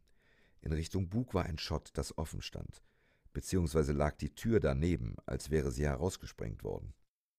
Links neben dem Schott war eine Art Steuerrad. Ich wagte mich vor in Richtung Bug und prüfte ständig, ob Munition oder vielleicht sogar Torpedos herumliegen würden. Doch nichts. Und was war das wohl für ein Raum, in dem ich mich befand? Groß und leer, ein dickes Rohr war zu sehen, das ich zunächst für ein Torpedo hielt. Das U-Boot hatte wohl alles verschossen. Was war hier passiert? Wir hatten zwar noch genug Zeit, doch viel wichtiger war das Einhalten der Absprachen. Plane deinen Tauchgang und tauche nach deinem Plan ist ein wichtiger Grundsatz. Darum hieß es auftauchen. Während des Aufstiegs bemerkte ich, dass kaum Strömung vorhanden war. Das war sehr merkwürdig. Wir konnten das Aufstiegsseil loslassen, ohne weggetrieben zu werden. Als wir unsere Köpfe am Heck des Schiffes aus dem Wasser streckten, stand Rolf achtern auf der Badeplattform. Wahnsinn, oder? fragte er uns mit einem breiten Lächeln. Das habe ich jetzt nicht erwartet, dass wir gleich beim ersten Tauchgang einen Treffer landen, fügte er hinzu. Ich zog meine Kopfhaube herunter, um besser hören zu können. Da dudelte schon im Hintergrund die Titelmusik von Das Boot aus den Boxen. Ja, total klasse, antwortete ich ihm. Kude und ich kletterten die Tauchleiter hinauf und setzten uns. Wir drei schäumten vor Eindrücken über. Kaum Strömung, was ist hier los? fragte ich und schaute Kude an. Wie viel Gas hast du denn noch in der Flasche? Reicht es noch für einen Tauchgang? 80 Bar habe ich noch, das wird knapp. Schnell wechselten wir die Flaschen. Rolf, der sich schon ausgezogen hatte, schnappte sich seinen noch nassen Anzug und die letzte gefüllte Flasche. Wir schauten über die Reling. Immer noch ganz wenig Strömung. Da meint das jemand gut mit uns. Okay, hier ist der Plan, ergriff ich das Wort und kritzelte eine kleine Skizze des U-Bootes auf ein Blatt Papier. So wie ich das sehe, ist der Zustand von dem U-Boot ganz okay. Es liegt fast waagerecht auf dem Grund, eher leicht buglastig. Rolf und Kulle bestätigten es kopfnickend. Es gibt zwei Möglichkeiten hineinzukommen. Die Luken im Bug- und Heckbereich sind groß genug. Ich vermute, das waren wohl die Ladeluken für die Torpedos. Aber die Turmluke ist zu eng. Die Gefahr, stecken zu bleiben, ist zu groß. Wir brauchen irgendwas, um dieses Wrack identifizieren zu können. Eine Baunummer, einen Namen. Irgendwas, wo etwas draufsteht. Die Schraube freizulegen scheint mir sehr aufwendig, da dort sehr viele Netze sind. Rolf fiel mir ins Wort. Ich mach das schon mit den Netzen. Er zückte dabei sein Tauchermesser und fügte hinzu: Das ist meine Aufgabe. Rolf war in seinem Element. Harte und nicht ungefährliche Arbeit unter Wasser war sein Ding und vor allem, wenn Rolf sagte, er mache das, dann konnte man sich darauf verlassen, dass er alles gab, um seine Aufgabe zu erfüllen. Also erhoben Kudde und ich keinen Einwand, denn wir wollten uns auf das Innere des Wracks konzentrieren. Okay, Rolf kümmert sich um das Freilegen der Schrauben. Du gehst dann durch die Luke im Bugbereich. Ich nehme den Heckbereich. Maximal 60 Minuten Tauchzeit. Schauen wir mal, was wir finden. Es dauerte nur wenige Minuten, bis wir einsatzbereit waren. Dann sprangen wir wieder ins Wasser. Am Wrack angekommen, machte jeder sein Ding. Ich arbeitete mich zu meiner Luke am Maschinenraum vor, und sogar ohne mein Gerät vom Rücken zu nehmen, konnte ich mit den Füßen voran durch die enge Öffnung schlüpfen. Nur wenige Meter trennten mich noch von der Kommandozentrale, und ich bewegte mich behutsam voran. Ein Gewusel von Rohren und Leitungen lag und hing herum. Von Gebeinen keine Spur. Meine Lampe durchflutete den Raum mit Licht. An Backbord und Steuerbord erschienen Instrumente. Auf Höhe des Seerohrs entdeckte ich einen kleinen Kasten. Mit einem Tauchermesser kratzte ich vorsichtig daran herum. Mein Pulsschlag konnte ich bis in den Kopf spüren. Ein dicker Placken von Bewuchs und Ablagerung platzte ab und ein kleines Schild kam zum Vorschein. Jetzt konnte ich es entziffern. Dort stand Periscope Lifting Gear. Ich zog meine Unterwasserschreibtafel aus der Tasche, fertigte eine kleine Skizze des Kastens an und schrieb die Inschrift ab. Mein Kopf arbeitete schon. Also muss es ein englisches U-Boot sein, dachte ich und machte mich auf den Rückweg. Am Ankerseil begann ich mit dem Aufstieg. Als ich bei sechs Metern ankam, hing Kulle dort am Ankerseil. Er war auch nicht untätig gewesen, aber anstatt zu zeichnen oder abzuschreiben, hat er sich wohl dazu entschieden, etwas mit nach oben zu bringen. Als ich den Gegenstand in seinen Händen näher betrachtete, konnte ich schon erkennen, dass es sich um eine Lampe handeln musste. Die Strömung nahm zu und unsere Zeit war abgelaufen. Ich gab Kohle das Zeichen zum Auftauchen. Rolf war schon vor uns aufgetaucht und erwartete uns auf dem Achterdeck. Das beruhigte mich sehr, denn ich hatte ihn auch nicht wirklich unter Wasser gesehen oder getroffen. Aufgeregt fingen wir alle drei an, für einen Moment durcheinander zu reden. Es waren die Eindrücke, die aus jedem von uns heraussprudelten. Rolf ergriff das Wort als erster. Ich weiß nicht, ob ihr das gesehen habt, aber ich habe die Netze fast alle wegbekommen und zwei Flanken einer Schraube freigekratzt, aber da stand nichts drauf. Für die letzte Flanke hatte ich keine Zeit mehr, leider. Kude und Rolf untersuchten gleich die Lampe nach irgendwelchen Inschriften, aber vergeblich. Nicht mal eine Produktionsnummer. Moment, Jungs, ich hab da ja auch was, sagte ich und zeigte meine Schreibtafel. Eines ist schon mal klar, das ist ein englisches U-Boot. Kude und Rolf schauten sich die Skizze an und staunten genauso wie ich schon unter Wasser. Wir waren uns alle drei einig, nach Helgoland zu fahren, dort zu übernachten und dann am nächsten Morgen wieder rauszufahren. Doch dazu kam es nicht. Wir mussten am nächsten Morgen zurückfahren, schlechtes Wetter zog auf. Aber wir hatten etwas in der Hand, den Beweis für die Existenz des U-Boots, zumindest ein paar verwackelte Aufnahmen davon. Welches es ist, werden wir schon herausfinden. Da waren wir uns absolut sicher. Das Geheimnis. Zurück von dieser Reise saßen wir drei, Rolf, Kudde und ich, am folgenden Montagmorgen im Hinterzimmer unserer Tauchschule und ließen bei einem Café die Erlebnisse und Eindrücke vom Wochenende Revue passieren.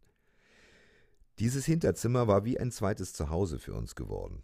Es war ein kleiner Nebenraum der Tauchschule mit großen Fenstern und dem feinsten Ausblick auf das nur zehn Meter entfernte Bahngleis der Zugstrecke Hamburg-Westerland. Die vorbeifahrenden Züge ließen ständig die Scheiben der Fenster und die Gläser auf dem Tisch erzittern. Ausgestattet war das Zimmer mit zwei großen Ledersofas, einem Ledersessel und einem großen Tisch. An der Wand hingen maritimer Schnickschnack, Seekarten und das ein oder andere Bergungsteil von unseren Tauchgängen. Besonders am Abend ließ das schummrige Licht unseren Raum wie eine Spelunke wirken, wenn wir bei einem Bier oder einem Whisky im Qualm der Zigaretten und Zigarren unsere Pläne schmiedeten. Wir waren noch völlig im Entdeckungsrausch und gefangen im Thema U-Boote. Rolf hatte mittlerweile seine kleine Kamera an den Fernseher angeschlossen.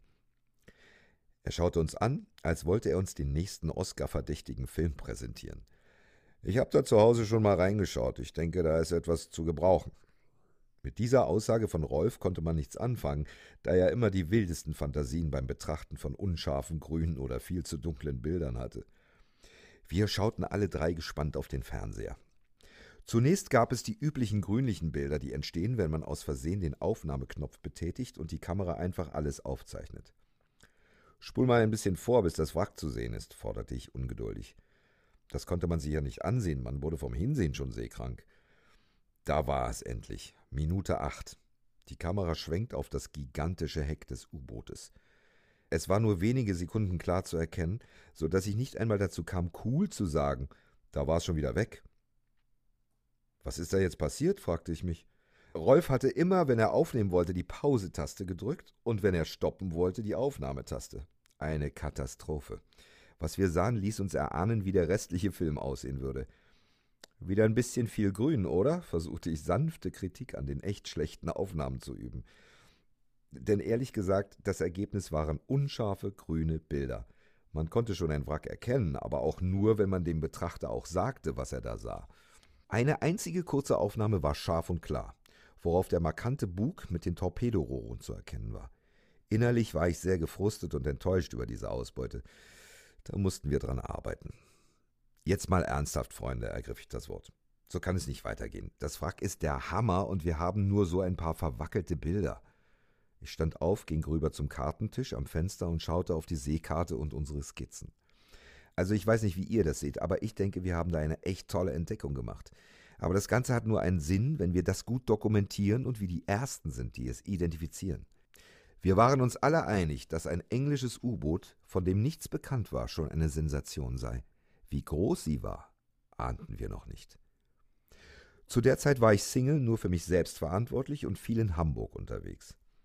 Dabei lernte ich Oliver kennen, der als freier Kameramann bei Pro7 arbeitete, und darüber ergab es sich, dass ich bei einer dieser Kuppelshows mitmachte. Love Stories hieß die. Zwar war da keine Frau für mich dabei, dafür fanden aber die Kameramänner meine Geschichten, die ich den ganzen Tag lang während der Dreharbeiten über Tauchen und Wachs erzählte, ziemlich spannend.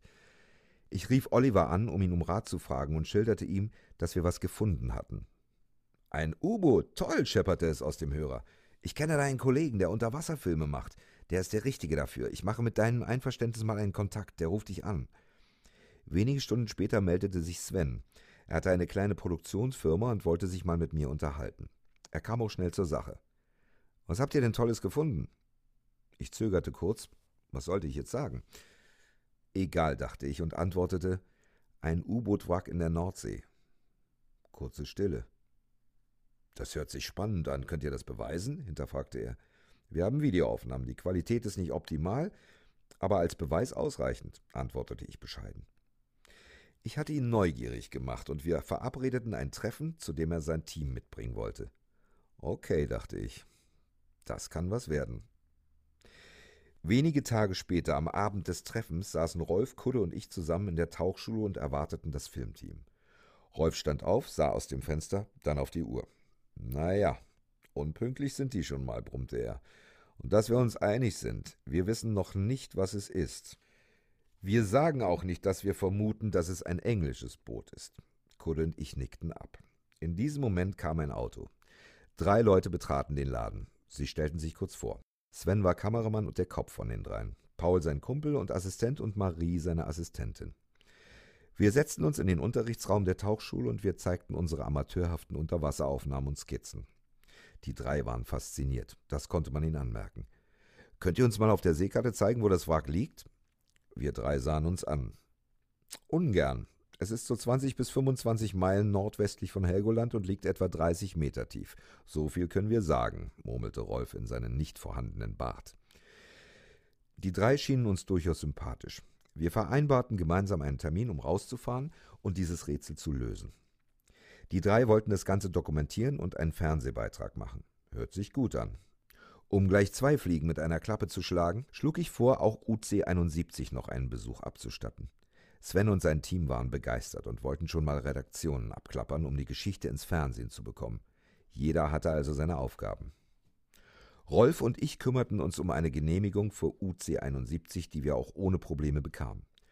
Rolf war trotzdem skeptisch. Er erinnerte sich wohl noch zu gut an unser Abenteuer mit Olaf, dem Fotografen, und den ersten Versuch, UC 71 zu dokumentieren. Aber ich habe ihm gut zugeredet und davon überzeugt, dass wir auch betriebswirtschaftlich denken müssen. Das Boot und die Tauchgänge kosteten viel Geld. Wir waren alle ständig pleite und mussten die Kosten irgendwie decken. Für die Reportage sollte es schließlich auch Geld geben. Mit einem Fernsehteam an Bord sollten wir auch etwas Ordentliches abliefern können, und wir wussten ja noch gar nicht, mit welchem U-Boot wir es zu tun hatten, mal davon abgesehen, dass es wohl ein englisches sein musste. Zwei Wochen später ging es endlich los. Frühmorgens um fünf beluden wir das Boot im Hafen. Die Ruhe, die wir sonst an den Tag legten, wurde gestört, denn um uns herum wuselten fortwährend Sven und sein Team. Kaum auf See hörte ich mit einem Ohr, wie Rolf auf der Brücke interviewt wurde. Ich hatte ihm inzwischen einen Tauchschein ausgestellt. Ich dachte, es käme nicht so gut, wenn er gleich erzählte, er habe sich das Tauchen irgendwie selbst beigebracht, denn wir wollten ja schließlich in die Medien gehen. Nun fragte also Sven gerade, Mensch Rolf, wie lange tauchst du denn schon? Wie bist du denn dazu gekommen? Und Rolf sagte eiskalt in die Kamera, naja, das Tauchen habe ich eigentlich nie so richtig gelernt. Ich habe mir das alles selbst beigebracht. Damit war unser professionelles Auftreten also schon mal dahin. Und natürlich wurde dieser Satz dann auch im Fernsehen gezeigt. Damit ziehe ich Rolf heute noch auf. Gegen Mittag erreichten wir unser erstes Ziel. UC 71. Der Tauchgang verlief perfekt. Das Orten des Wracks, das Ankern, das Briefing und der Einstieg liefen wie am Schnürchen. Sven filmte und Paul leuchtete alles aus. Rolf und ich kannten das Wrack ja schon gut und konnten Sven die besten Stellen zeigen. Kudde genoss das Wrack in vollen Zügen. Er hatte mit seinem Kreislaufgerät seinen Frieden geschlossen und für tauglich befunden. Er war nicht aufzuhalten und erkundete das Innere. Meine Eindrücke glichen denen, die ich während meiner letzten Tauchgänge gesammelt hatte. UC 71 war für mich das schönste Wrack, das ich kannte. Nach 60 Minuten waren wir pünktlich wieder an Deck. Alle waren begeistert und zufrieden. Peter zeigt uns gleich seine Aufnahmen auf dem Fernseher, den wir extra mitgeschleppt hatten. Tolle Aufnahmen waren entstanden, etwas ganz anderes. Man konnte alles klar erkennen, es sah aus wie im Fernsehen.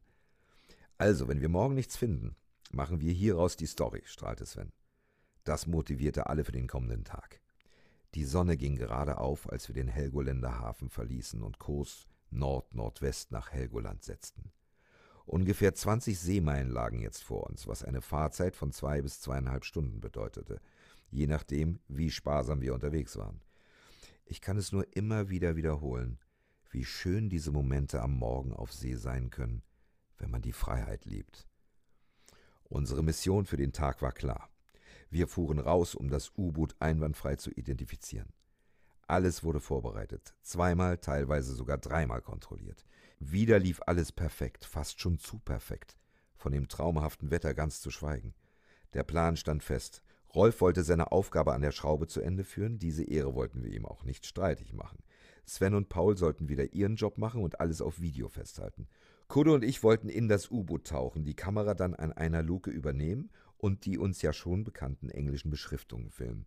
Danach planten wir zu den Schrauben zu tauchen und die hoffentlich vorhandenen Nummern abzuschreiben und zu filmen. Alles in allem ein guter Plan. Alle gemeinsam tauchten wir dann ab. Der Anker lag perfekt, sodass wir uns eine Verbindungsleine zum Wrack sparen konnten. Rolf machte sich sofort auf zur Schraube. Kudde und ich zogen unseren Job durch. Sven filmte und gab uns Zeichen. Schwimmt dahin, haltet die Lampe anders, nochmal ins Wrack, es lief prima. Wir machten uns auf zum Heck. Kudde und ich suchten nach der eingeschlagenen Zahl in der Schiffsschraube. Doch wir fanden nichts. Rolf hatte alles schön sauber gekratzt, aber es war nichts zu sehen. Das kann jetzt nicht sein, dachte ich und sah noch einmal ganz genau hin. Da stand doch etwas. Undeutlich, aber da stand etwas. Mein nächster Gedanke war, das Messer rauszuholen und es nachzuarbeiten. Es wurde immer deutlicher.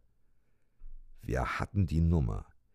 STB E16 Pitch 5,3 stand dort. Wir freuten uns und gaben uns unter Wasser High Five. Anfangen konnten wir damit im Moment zwar noch nichts, aber der Job war erstmal erledigt, also tauchten wir auf. Rolf wartete auf dem Achterdeck und rief uns zu: Na, konntet ihr es lesen? Ich hob den Arm in die Höhe. Man konnte Rolf die Zufriedenheit ansehen.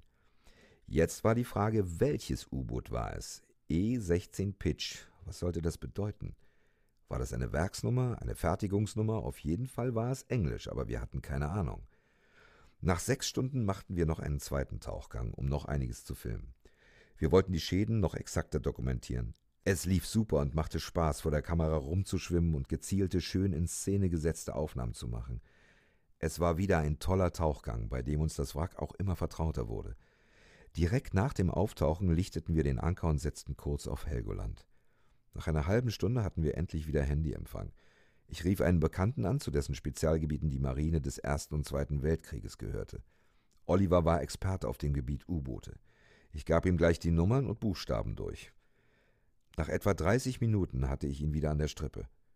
Mensch, ihr habt die E16 identifiziert.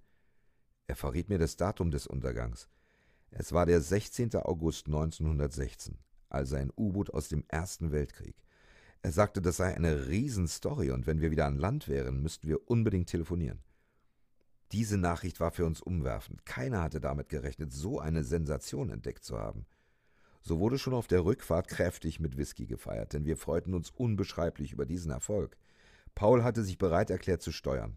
So saß der Rest von uns auf dem Achterdeck und genoss bei einem guten Schluck den Abend. Wir diskutierten über Tauchtechnik, die Nordsee und all die Wracks, die es noch gab. Wo fahren wir morgen hin? fragte Sven. Rolf und ich sahen uns an.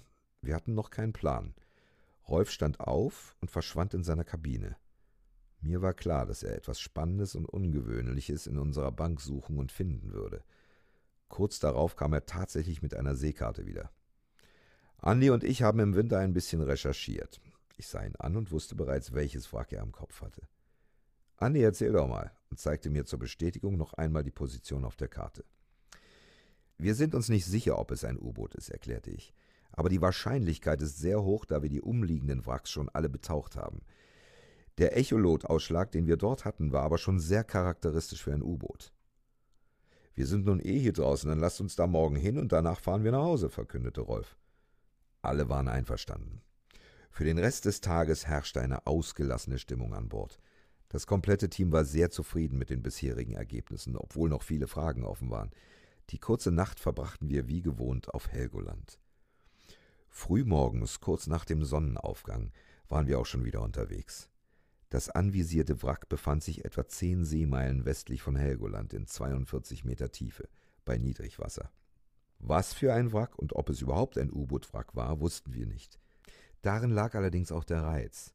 Diese leichte Nervosität, die man vom Losfahren bis zu dem Zeitpunkt, an dem man unter Wasser realisiert, was man dort eigentlich vor sich hat, spürt. Diese Nervosität hatte auch das Achterdeck ergriffen. 42 Meter in diesen Gewässern ist schon eine Hausnummer, hörte ich im Vorbeigehen Sven und Paul reden. Entspannt euch, sagte ich zu den beiden und zwinkerte ihnen zu. Das kriegen wir schon hin. Ich weiß, es ist anspruchsvoll, aber wir werden Sicherheitsvorkehrungen treffen. Wir waren an der Position angekommen und begannen zu kreuzen. Alle hatten mittlerweile schon ihre Taucheranzüge an, damit es schnell gehen konnte, wenn wir das Wrack geortet hatten, denn der berechnete Zeitpunkt für das Stillwasser rückte näher. Nur noch zehn Minuten. Plötzlich wurde ein riesiger Ausschlag auf dem Echolot angezeigt und schon flog der Anker über Bord. Die Ankerleine hing schlaff nach unten. Keine Strömung, jetzt aber schnell, hörte ich Rolf rufen, und da stand er auch schon wieder auf der Reling, fertig zum Sprung. Rolf hatte eine Angewohnheit, die ich sehr charmant finde. Sobald wir ein Schiff an einem neuen Wrack verankert hatten, sagte er, ich glaube, das Wasser steht schon, ich gehe schon mal rein. Er deichselte das grundsätzlich so, dass wir anderen noch zehn Minuten brauchten, um für den Tauchgang bereit zu sein. Rolf hielt es einfach für seine Aufgabe, als erster unten nach dem Rechten zu sehen. Er schaute nach, ob der Anker direkt am Wrack lag. War es nicht so, spannte er eine rote Leine. Oder wenn der Anker im Wrack selbst hing, löste er ihn und befestigte ihn am Meeresgrund, damit es später keine Probleme beim Einholen gab. So also auch diesmal. Rolf war schon unten, als Kudde und ich, gefolgt von Sven und Paul, abtauchten. Die Farbe des Wassers änderte sich nach wenigen Minuten von diesem wunderschönen Smaragdgrün in unheimliches Schwarz. Obwohl das Wasser klar war, wurde das Licht unserer Lampen verschluckt. Am Grund angekommen, gewöhnten sich unsere Augen an die Dunkelheit und die Sicht wurde besser. Langsam konnten wir Teile von dem Wrack erkennen. Ein riesiges Heck. Doch dann sahen wir nur noch eine große Sedimentwolke, aus der Rolf herauskam, auf dem Meeresgrund laufend, mit dem Anker über die Schulter. Ein Anblick, als würde der Teufel kommen, um uns zu holen. Offenbar hatte er Probleme gehabt, ihn aus dem Wrack zu lösen. Er atmete sehr hektisch, weil der Anker so schwer war. Uns zeigte er an, dass er gleich hochgehen würde. Innerhalb von zehn Minuten hatte er bei seinem Kampf mit dem Anker in über 40 Meter Tiefe die komplette 15-Liter-Flasche verbraucht. Wenn man in dieser Tiefe taucht, muss man sich einfach an Auftauchregeln halten. So war ich froh und im Kopf beruhigt, dass ich vor dem Tauchgang noch eine Sicherheitsflasche in sechs Meter Höhe am Anker befestigt hatte. Kudde und ich tauchten am Wrack entlang. Es war fantastisch erhalten. Der Turm lag abgerissen an Steuerbord, aber ansonsten war das Boot in einem guten Zustand. Es stand wie geparkt auf dem Meeresgrund. Auf den ersten Blick konnten wir keine Schäden entdecken. Wir waren wieder nicht zu bremsen, also tauchte ich kurz hinein. Mir fiel sofort die Ähnlichkeit zu E16 auf, und ich war mir schon sicher, dass es auch ein englisches Boot sein musste. Die Bedingungen waren großartig. Unser Ziel war es natürlich herauszufinden, mit welchem U-Boot wir es zu tun hatten. Wir tauchten am Wrack entlang, entdeckten aber keine Anhaltspunkte. Es gibt verschiedene Möglichkeiten, die Identität eines Bootes zu klären. Wie wir bereits wussten, befand sich die Werksnummer im Propeller. Dann gibt es aber auch die taktischen Nummern an der Seite des Turms, der Name des U-Bootes, der manchmal noch zu erkennen ist, wie uns Oliver erklärt hatte. Doch hier konnten wir nichts sehen. Auch im Boot fanden wir keine Anhaltspunkte. Wir schwammen zurück zum Heck. Aber die circa 1,8 Meter hohen Schiffsschrauben waren komplett von Fischernetzen eingewickelt, wie ein Rollbraten. Da war erstmal nichts zu machen. Das konnten wir nicht freischneiden. Kudo und ich wollten den Rückweg antreten, da unser kurzer Ausflug in das Innere wieder viel Zeit gekostet hatte. Viel zu viel Zeit.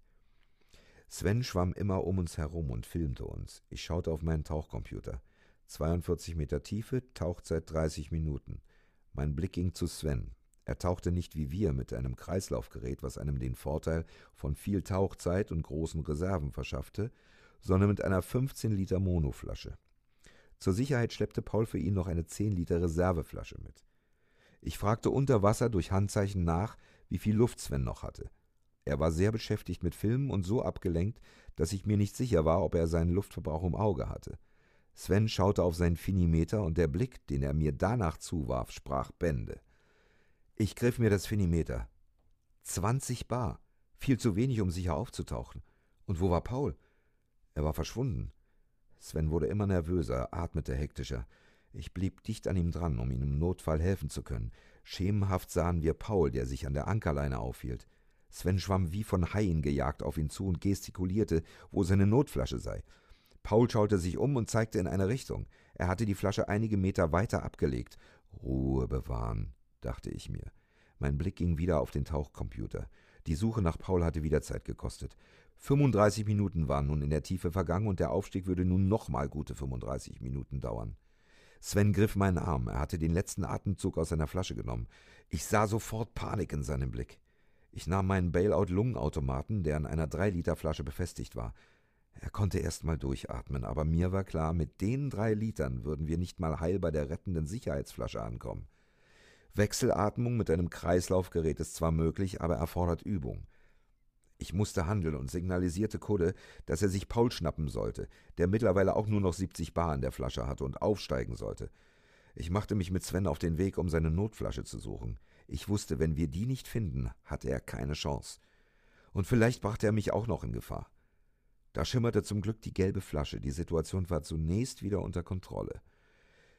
Der Aufstieg konnte beginnen und uns erwartete nach einer Tauchzeit von 40 Minuten in 42 Meter Tiefe eine 46-minütige Aufstiegszeit inklusive Dekompression. Als wir an der abgehängten Sicherheitsflasche ankamen, hing da schon Paul dran. Was für ein Mist, dachte ich, als wir unsere Zeit abhingen. Das wäre fast schief gegangen. Nach insgesamt 85 Minuten tauchten wir in der mittlerweile starken Strömung auf. Alle Flaschen waren komplett leer. Es war sehr ruhig auf dem Achterdeck, als wir uns alle die Ausrüstung auszogen. Nach einem Kaffee und einem Teller Suppe entschlossen wir uns dann nochmal runterzugehen. Nur kurz, mit dem einzigen Ziel, die Schrauben freizulegen. Es gelang uns tatsächlich ziemlich viel Netz wegzuschneiden, doch einige Netzreste und der Bewuchs auf der Schraube waren so hartnäckig, dass wir auch dieses Mal ohne Nummern auftauchen mussten. Wir machten uns auf den Rückweg, doch die Freude des Vortages war ein wenig getrübt. Gleich nach dem Wochenende meldete sich Oliver telefonisch bei mir mit neuen Informationen zu HMS E16. Ihr habt echt einen Jackpot gefunden, jubelte er. E16 sei nicht nur irgendein U-Boot. Der Kapitän Commander Kenneth G. Duff Dunbar sei ein Kriegsheld aus der Duff Dunbar-Dynastie. Das machte die Geschichte wirklich zu einer Sensation. Schon in der folgenden Woche gab es die ersten Zeitungsberichte und Nachrichten. Geheimnisvolles U-Boot entdeckt und U-Boot-Fund vor Helgoland lauteten die Schlagzeilen. Im Fernsehen liefen verschiedene Beiträge, sogar die englische BBC berichtete. In Großbritannien war man allerdings nicht nur begeistert von unseren Tauchgängen zu dem alten englischen U-Boot. Lasst die Toten ruhen, forderte man uns auf. Alles an Bord gehört der Krone, wurde uns mitgeteilt. Für die Briten sind ihre U-Boote Kriegsgräber, und ich habe das seitdem respektiert. Die Engländer haben diesbezüglich ein ganz anderes Bewusstsein als die Deutschen. Hierzulande betrachtet man Wracks nicht als Kriegsgräber, es ist einfach kein Thema. Ich machte den Vorschlag, nach England zu fahren und die geborgene Lampe abzugeben. Darüber informierte ich die britische Botschaft in Berlin. Diese war sehr angetan. Der zuständige Marineattaché gab uns Kontaktdaten zum Royal Navy Submarine Museum und wir vereinbarten sofort einen persönlichen Termin. Also fuhren wir nach England, um dem Museum einen Besuch abzustatten und die geborgene Lampe abzugeben. Diese Reise ist ein eigenes Kapitel, von dem ich vielleicht später mal berichten werde. In Gosport angekommen, suchten wir das Museum. Es war einfach großartig, was ausgestellt und angeboten wurde. Rolfs Freundin Sabine, die uns auf dieser Tour begleitete, half uns sehr mit ihren Englischkenntnissen. Es war soweit. Das Treffen mit dem Museumsdirektor stand an. Etwas nervös warteten wir in einer großen Halle des Museums. Doch statt des Direktors kam sein Adjutant. Ein netter Kerl mit einer Nachricht, die uns doch etwas den Wind aus den Segeln nahm. Der Direktor würde nicht kommen, teilte er uns mit. Das, was wir getan hatten, würde in England als Wrackplünderei angesehen. Wir übergaben ihm etwas betrübt formlos die Lampe. Unser Ziel war es nie gewesen zu plündern. Wir wollten erhalten. Ich hoffe noch heute, dass Sabine uns alles richtig übersetzt hat. Trotz allem genossen wir den Tag im Museum und gruben sogar noch einige Informationen aus. Bereits auf der Rückfahrt schmiedeten wir neue Pläne. Da war ja noch das unbekannte andere U-Boot. Es handelte sich bestimmt auch um ein englisches und wir hatten aus dem Museum eine Liste, aus welcher hervorging, um welches es sich handeln könnte. Es war mittlerweile Mitte Oktober und aufgrund der Herbststürme nicht der idealste Zeitpunkt zum Tauchen. Das Wasser war durch die Wasserbewegung aufgewühlt, sehr trüb und dunkel. Kameramann Sven meldete sich. Er und sein Team hätten am Wochenende Zeit, mit uns das unbekannte U-Boot zu identifizieren. Das Wochenende begann allerdings schon am nächsten Tag. Wir hatten keine 24 Stunden mehr Zeit, um alles vorzubereiten. Ich fragte Rolf nach seiner Meinung. Wir probieren es einfach und wenn es nicht geht, dann geht's nicht. Das war Rolfs Gesetz. Schon kurz nach dem Verlassen des Hafens von Büsum ließen kleine Wellen von knapp einem Meter das Boot stark schaukeln und stampfen. Ich war müde an diesem Morgen und mir fiel es beim Gedanken an die fünfeinhalb Stunden Fahrt zum Wrack schwer, die Augen aufzuhalten. Die letzte Nacht hatte ich damit verbracht, bis in die frühen Morgenstunden Flaschen zu füllen, Gase zu mischen und die Ausrüstung vorzubereiten. Da diese Reise ja nun wirklich kurzfristig angesetzt war und wir den Notfall vom letzten Mal noch im Hinterkopf hatten, legte ich sehr viel Wert auf Sicherheit. Ich lege mich mal ein bisschen hin, Rolf. Ja, mach das. Das Schaukeln des Schiffes wiegte mich in den Schlaf. Plötzlich schreckte ich hoch. Es schaukelte stark, aber es war zu ruhig an Bord. Wir ankerten, das war klar. Ich schlüpfte schnell aus der Koje und ging an Deck. Niemand war da. Alles bis auf meine Tauchausrüstung war weg. Ich fühlte mich wie in einem schlechten Film. Ich entdeckte vorne am Bug Marie, die Ausschau hielt. Alle waren im Wasser. Somit hatte ich meinen Einsatz verpennt. Ich kam noch nicht einmal dazu, Marie zu befragen, was passiert war. Da stand Rolf schon hinten auf der Badeleiter und wollte an Bord kommen. Er nahm den Lungenautomaten aus dem Mund und musste sich erbrechen. Sein Blick war leer. Irgendetwas war passiert. Ich half ihm an Bord. Er zitterte am ganzen Körper und war kreidebleich. Ich hatte sowas vorher noch nie bei ihm gesehen. Rolf, sprich, was ist los? Ich schüttelte ihn an den Schultern. Ich hing fest, stammelte er. Mein Blick ging auf sein Finimeter, die Flasche war restlos leer. Was war passiert? Während ich mich um Rolf kümmerte, kamen auch die anderen an Bord und berichteten, dass die Sicht total schlecht war. Keinen Meter weit hatten sie sehen können, und die Strömung war auch viel stärker als beim letzten Mal. Rolf erholte sich nicht wirklich, aber er erzählte mir in der Kabine kurz, was passiert war. Er hatte versucht, an der Backbordschraube die Netze wegzuschneiden. Die Sicht war gleich null. Das Sicherheitsseil hätte sich unbemerkt um seine Beine und Flossen gewickelt. Als er aufsteigen wollte, wurde er von dem Seil festgehalten. In Panik hatte er versucht, sich freizuschneiden. Seine Flasche wurde immer leerer. Ich wollte noch nicht sterben, keuchte Rolf. Und so hatte er sich mit dem letzten Atemzug an die Oberfläche gekämpft. Rolf sah gar nicht gut aus.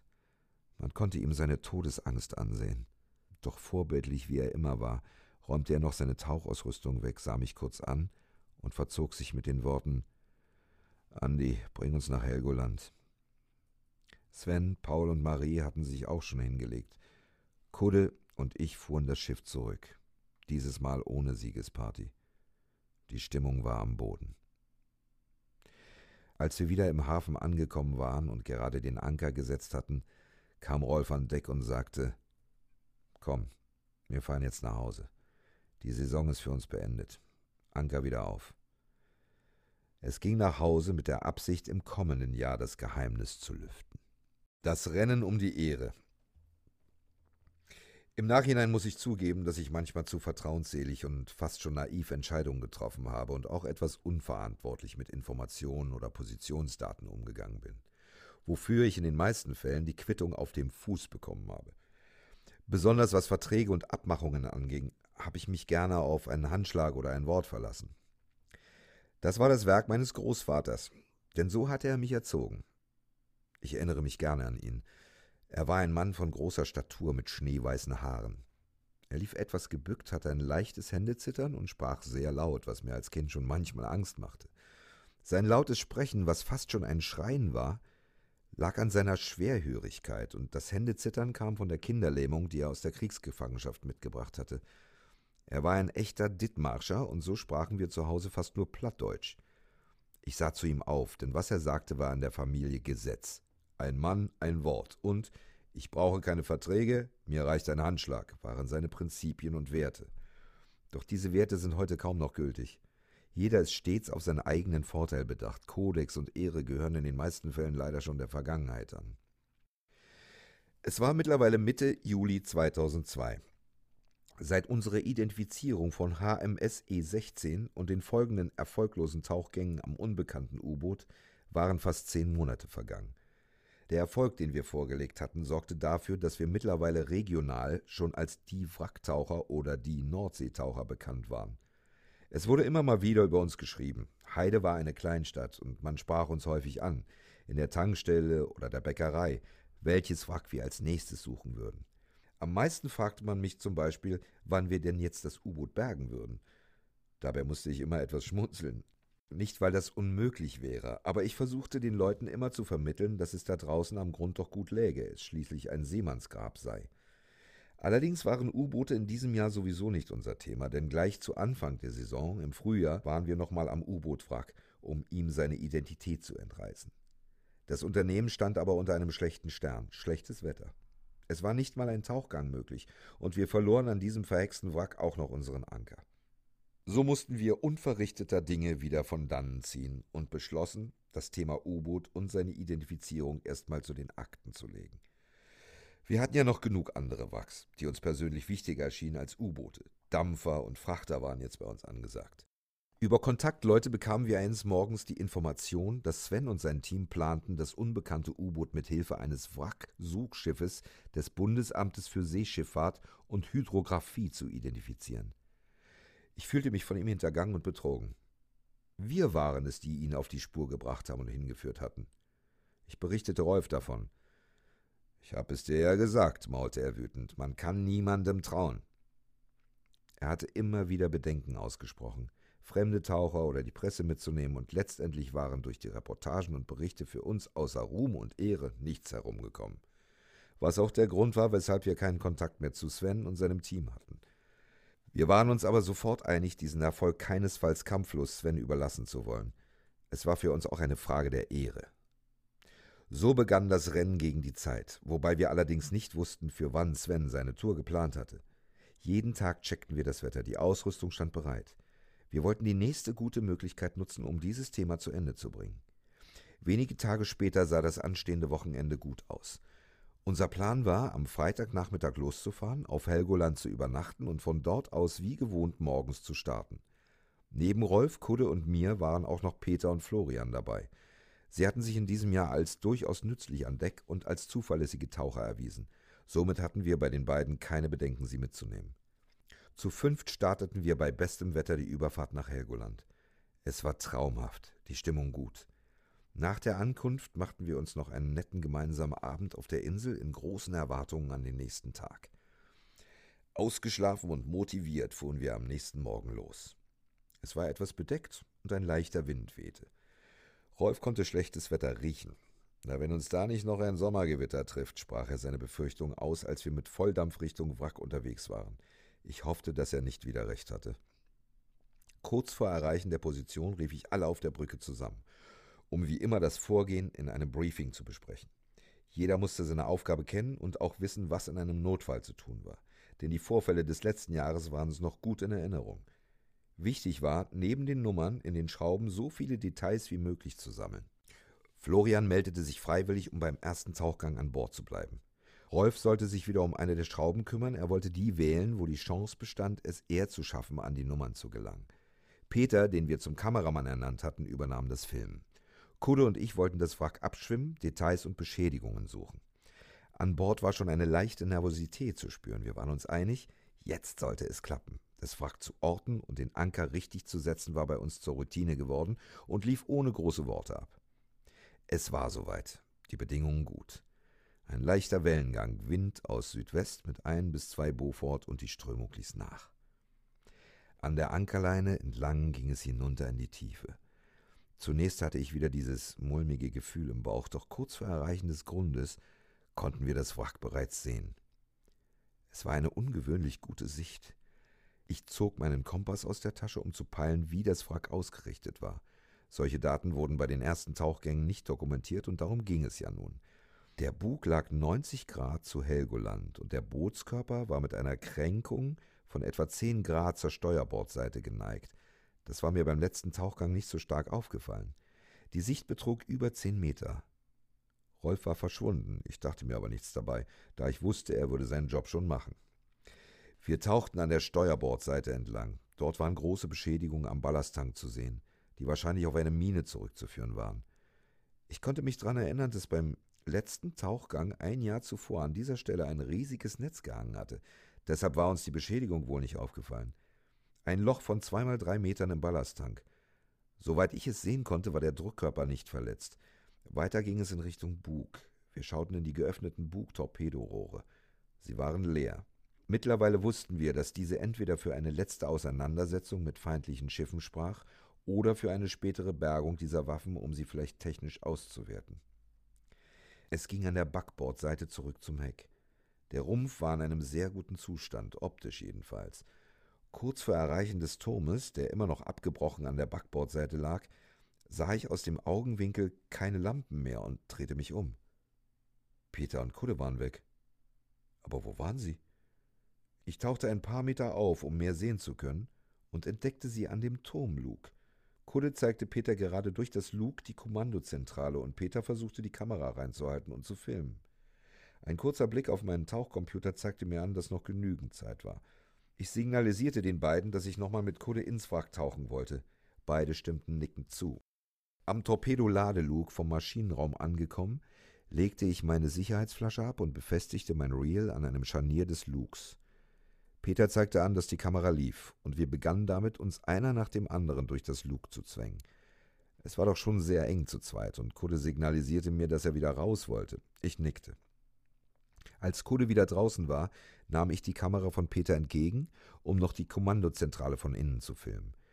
Die Sicht war im Maschinenraum schon stark eingeschränkt, aber in dem Raum, der mich noch von der Kommandozentrale trennte, war sie hervorragend. Also los. Es war genug Platz und Zeit hatte ich auch noch. Ich schaute auf den kleinen Bildschirm der Kamera, und es sah am Schein der Lampen schon nach tollen Bildern aus. Meter für Meter ging es langsam in Richtung Kommandozentrale weiter. Instrumente erschienen, das Seerohr war klar zu erkennen. Ich malte mir in meinem Kopf Bilder aus, wie es damals hier an Bord wohl war. Letzter Kameraschwenk an der Leiter hinauf, dort wartete schon ungeduldig Peter. Er gestikulierte und zeigte auf seinen Tauchcomputer. Ich reichte ihm die Kamera, er griff danach und verschwand. Als ich mich auf den Rückweg machen wollte, war die Sicht gleich null. Ich hatte doch eine Menge Sediment mit meinen Flossen aufgewirbelt. Ruhig bleiben war mein erster Gedanke. Ach du Scheiße, mein zweiter. Langsam arbeitete ich mich tastend an meiner Reel-Leine zurück. Der Weg kam mir immer länger vor. Ich war nicht einmal in der Lage, meinen Tauchcomputer abzulesen. Da schimmerte etwas grün. Der Ausgang. Erleichterung. Ich versuchte mich rauszuzwängen, doch plötzlich hing ich fest. Irgendwas hatte sich verhakt. Ich fummelte ein wenig rum, um das Problem zu beheben, aber nichts ging. Ich dachte in diesem Moment nur, was soll die Scheiße jetzt? Ich nahm mich zusammen, dachte kurz nach, rechnete. Meine Sicherheitsflasche, die sogenannte Stage, die ich mitgeführt und abgelegt hatte, war zu weit entfernt, so dass ich sie nicht greifen konnte. Mein Arm war leider 30 Zentimeter zu kurz und niemand von meinen Tauchpartnern mehr zu sehen. Das war dieser Moment, den ich immer wieder im Kopf durchgespielt hatte. Ruhe bewahren und Problemlösungsdenken, alles ist so konfiguriert, dass du jedes Problem lösen kannst, machte ich mir klar. Ich hatte noch für gut 30 Minuten Luft. Ich fühlte mich sehr allein in diesem Moment und dachte nach. Würde sich einer von den Jungs Gedanken machen, wo ich geblieben bin und vielleicht zurückkommen? Wenn die schon beim Auftauchen waren, konnte ich damit erstmal nicht rechnen. Ich musste handeln. Warten war zu riskant. Langsam und behutsam drückte ich mich zurück ins Wrack, und es funktionierte auch. Ich hing aber trotzdem noch irgendwo fest. Ich zog mein Gerät aus, um nachzuschauen und besser sehen zu können. Jetzt bloß keine Panik, keine heftigen Bewegungen, die noch mehr Sediment aufwirbeln würden. Sowas ist eigentlich kein großes Ding, aber dadurch, dass ich das gesamte Blei in meinem Gerät verteilt hatte, war dieses sehr schwer und ich zu leicht. Ich hatte zu viel Auftrieb, meine Füße hingen an der Decke des U-Boots und ich hielt krampfhaft das Gerät fest. Ich konnte das Problem jetzt erkennen. Ein kleines Stück Netz und alte Leinen hatten sich um mein Flaschenventil gewickelt. Ich löste es, schob das Gerät voraus durch die Öffnung und rutschte hinterher. Ich klammerte mich mit meinen Beinen an dem Lug fest, war draußen. Der Luftvorrat reichte noch locker für den Aufstieg und meine Sicherheitsflasche hatte ich ja auch noch. Oh, ich war erleichtert. Doch die Pechsträhne sollte nicht abreißen. Am Seil auftauchend bemerkte ich den Schein einer Lampe. Es sah so aus, als würde jemand abtauchen. Aber warum so weit entfernt von der Abstiegsleine? Ich setzte meinen Ausstieg fort, da mich noch gute 30 Minuten Dekompression erwarten würden. Auf sechs Metern angekommen, hingen da schon Kudde und Peter, um ihre letzten Minuten abzureißen. Ich sah die beiden an und da bemerkte ich es. Wo war die Kamera? Ich signalisierte Peter meine Frage. Dieser fing sofort an, seinen Körper abzutasten, und sein Blick war sehr erschrocken. Ich konnte ihn gerade noch aufhalten, wieder abzutauchen, um die Kamera zu suchen. Das hätte er niemals geschafft. Er hatte wohl den Karabiner, der an der Kamera war, nicht richtig festgemacht. So ein Pech, die beiden tauchten auf und ich musste noch 18 Minuten durchhalten. Zurück an Bord überspielte ich meinen Vorfall, wollte ich doch nicht die anderen mit meinen Fehlern verunsichern. Die Stimmung war durch die verlorene Kamera ohnehin schon am Boden. Rolf hingegen hatte gute Arbeit geleistet und schon eine Menge Netze beseitigt und zudem noch unseren Anker geborgen, den wir im Frühjahr verloren hatten. Peter machte sich Vorwürfe, war es doch schon die zweite Kamera, die wir in diesem Jahr verloren hatten. Die Kamera war weg, also haben wir sie beim zweiten Tauchgang gesucht, aber erfolglos.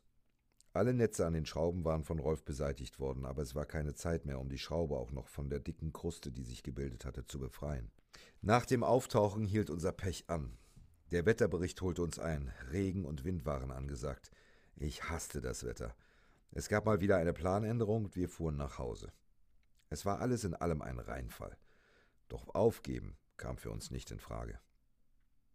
Ein Wochenende später starteten wir den nächsten Versuch. Das Wetter spielte perfekt mit und die Vorhersage für die nächsten Tage war vom Feinsten. Wir schipperten wieder früh morgens los, denn es galt ja auch keine Zeit mehr zu verlieren. Es begann zu dämmern, als wir Richtung Westen unterwegs waren. Wir hatten nur noch diesen Tag, um dem U-Boot seinen Namen zu entreißen, da Rolf schon am nächsten Tag geschäftlich für 14 Tage nach Lettland reisen musste. Wir waren wieder zu fünft unterwegs. Peter hatte keine Zeit, darum begleitete uns mein Freund Arne. Er hatte einen Edeka-Laden in Friedrichskoog und bei mir tauchen gelernt. Ein netter Bursche, der auch gerne mal an Bord blieb und sich ums Kochen kümmerte. Nach fünf Stunden Anfahrt zur Position ging dann alles wieder routiniert und schnell. Nach dem Abtauchen am Grund angekommen, bemerkten wir, dass der Anker dieses Mal sehr gut positioniert war. Er befand sich am Heck, genau neben der Steuerbordschraube. Ich schaute am Wrack hinauf und war wie immer fasziniert davon, wie groß und schön es war. Seelenruhig schlummert es auf dem Meeresgrund und behielt seine Geschichte für sich. Das sollte sich jetzt ändern, wie wir hofften. Die Sicht war fantastisch und Rolf machte sich direkt wieder an die Arbeit. Florian und Kudder hatten die Aufgabe, das Wrack abzutauchen, zu filmen und zu inspizieren, um eventuelle Schilder zur Identifizierung zu finden. Wir hatten ja zum Glück noch eine Kamera, die von Rolf. Rolf und ich hatten die Aufgabe, die Steuerbordschraube frei zu kratzen, um die eingeschlagenen Zahlen und Typenbezeichnungen abzulesen. Flanke für Flanke wurde bearbeitet. Wir kamen gut voran. Nach einer Viertelstunde verabschiedete sich Rolf Richtung Oberfläche. Die Zeit verging zu schnell. Nach 25 Minuten Grundzeit beendete ich meine Arbeit wegen der wieder einsetzenden Strömung und der noch abzuleistenden Dekompressionszeit. Doch wir waren kurz vor dem Ziel. Es war hervorragendes Wetter, einfach traumhaft. Das geht wohl nicht besser, sagte Rolf bestimmt zehnmal an diesem Tag. Rolf wollte an Deck bleiben, er hatte irgendwie genug. Da hatte Arne seine Chance auf einen Tauchgang. Sechs Stunden später zum nächsten Tidenstillstand war es dann soweit. Wir konnten abtauchen. Am Grund angekommen zählte nur ein Gedanke, die Nummer. Wir brauchten die Nummer. Arne und ich tauchten in Richtung Heck an den Ruderblättern der Seiten- und Tiefensteuerung vorbei. Hinter diesen befand sich nun die Steuerbordschraube. Sie war wirklich schon schön sauber, aber immer noch von einer Kruste überzogen. Ich begann gleich, die Schraubenkrone weiter frei zu kratzen. Die Zeit lief uns wieder davon. Es war gut, Arne dabei zu haben, der die Lampe hielt. Doch für ihn war die Zeit abgelaufen, er musste auftauchen. Zum Glück kamen Kudde und Florian in diesem Moment vorbei. Florian und Arne begannen mit dem Aufstieg. Kudde blieb bei mir und leuchtete alles aus. Der Blick auf meinen Tauchcomputer verriet mir 25 Minuten Grundzeit. Ich kratzte noch einmal, dann konnte ich Zahlen ablesen. 431. Was sollte diese Zahl bedeuten?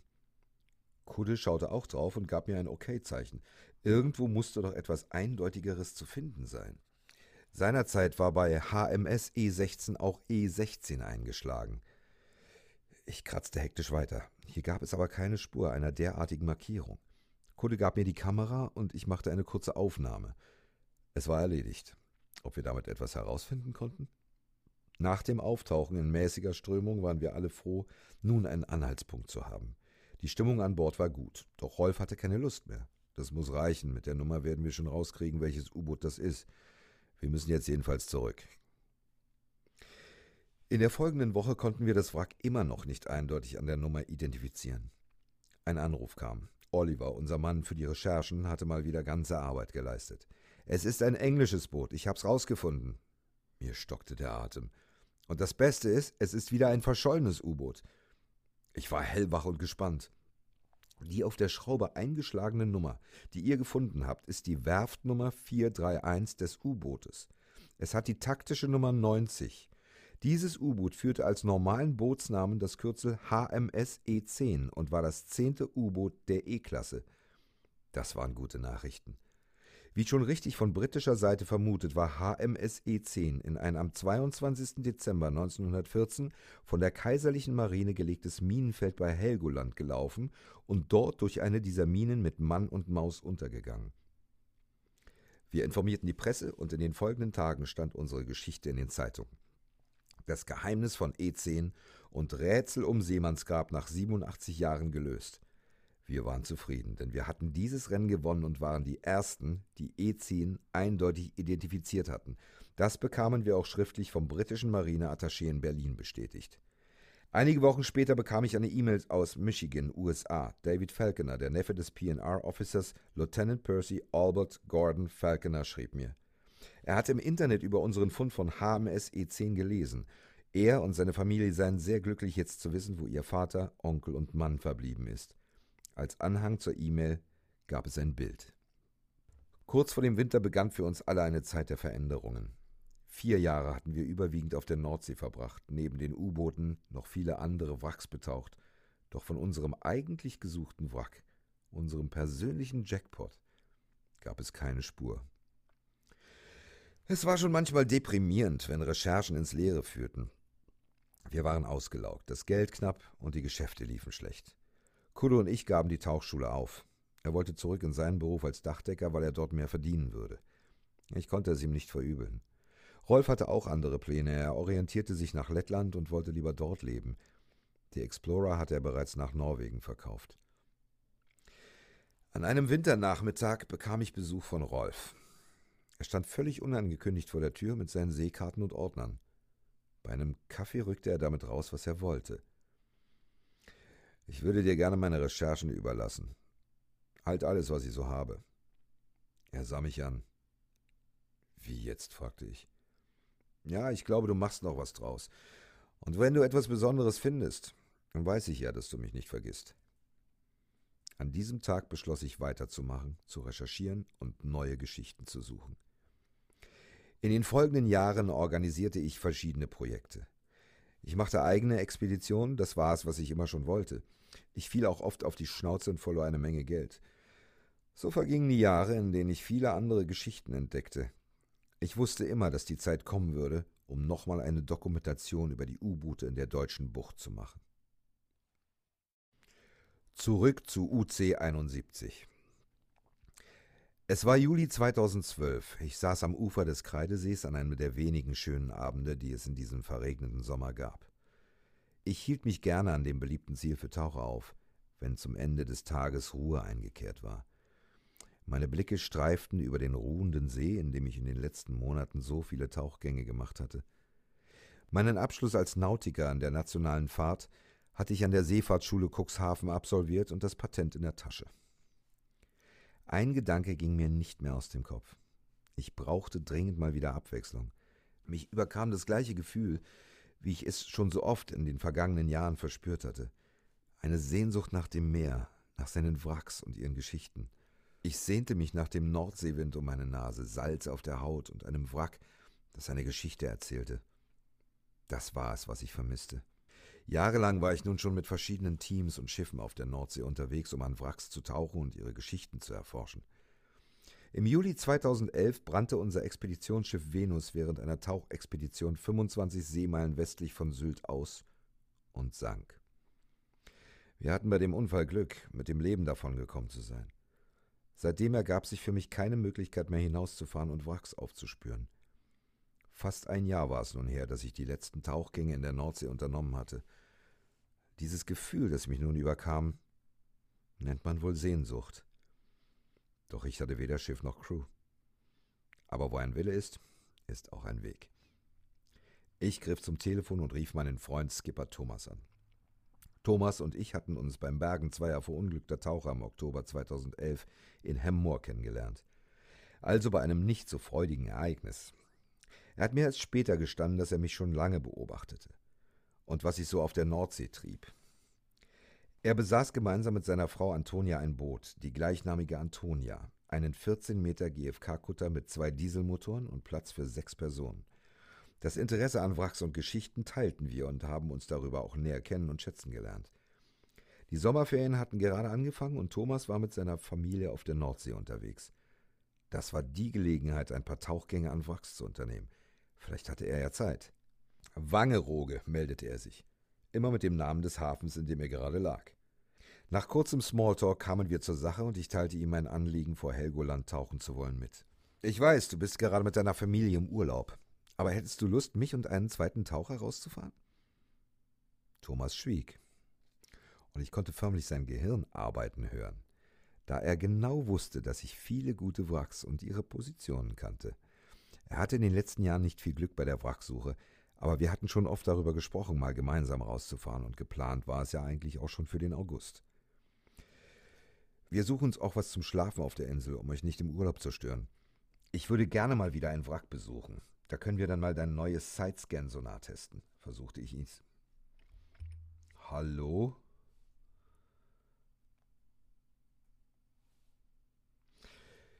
Ich würde gerne mal wieder ein Wrack besuchen. Da können wir dann mal dein neues Sidescan-Sonar testen, versuchte ich es ihm schmackhaft zu machen. Kurzes Schweigen am Telefon. Hm. Ja, das klingt interessant, aber du weißt, ich bin hier auf Urlaubsmodus, so mit Fahrrädern an Bord und den Kindern, meinte er. Wo willst du denn hin? Ja, was in Inselnähe, denke ich, antwortete ich spontan. Okay, ich fahre euch raus, kein Thema. Und schlafen könnt ihr auch bei uns an Bord. Lasst uns das Wetter beobachten. Wenn es passt, bin ich Ende nächster Woche auf Helgoland und nehme euch da auf. Das war ganz nach meinem Geschmack. So machen wir das, antwortete ich, ohne darüber nachzudenken, dass die Anreise via Fähre mit viel Tauchequipment sich vielleicht schwierig gestalten würde, und verabschiedete mich dankbar. Ich begann zu überlegen, welches Wrack das Ziel sein könnte und kramte in meinen Unterlagen und Aufzeichnungen.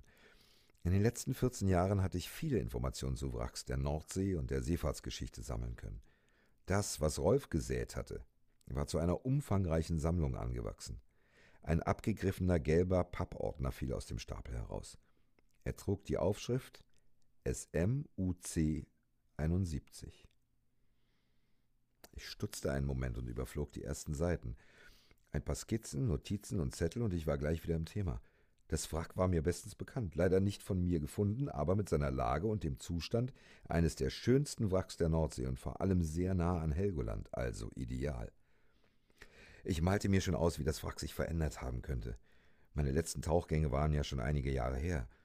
Man könnte das ja mal ins Auge fassen, dachte ich. Am nächsten Tag kontaktierte ich das Wasser- und Schifffahrtsamt in Tönning, das für den Bereich Helgoland zuständig ist, um meine Tauchgenehmigung aufzufrischen.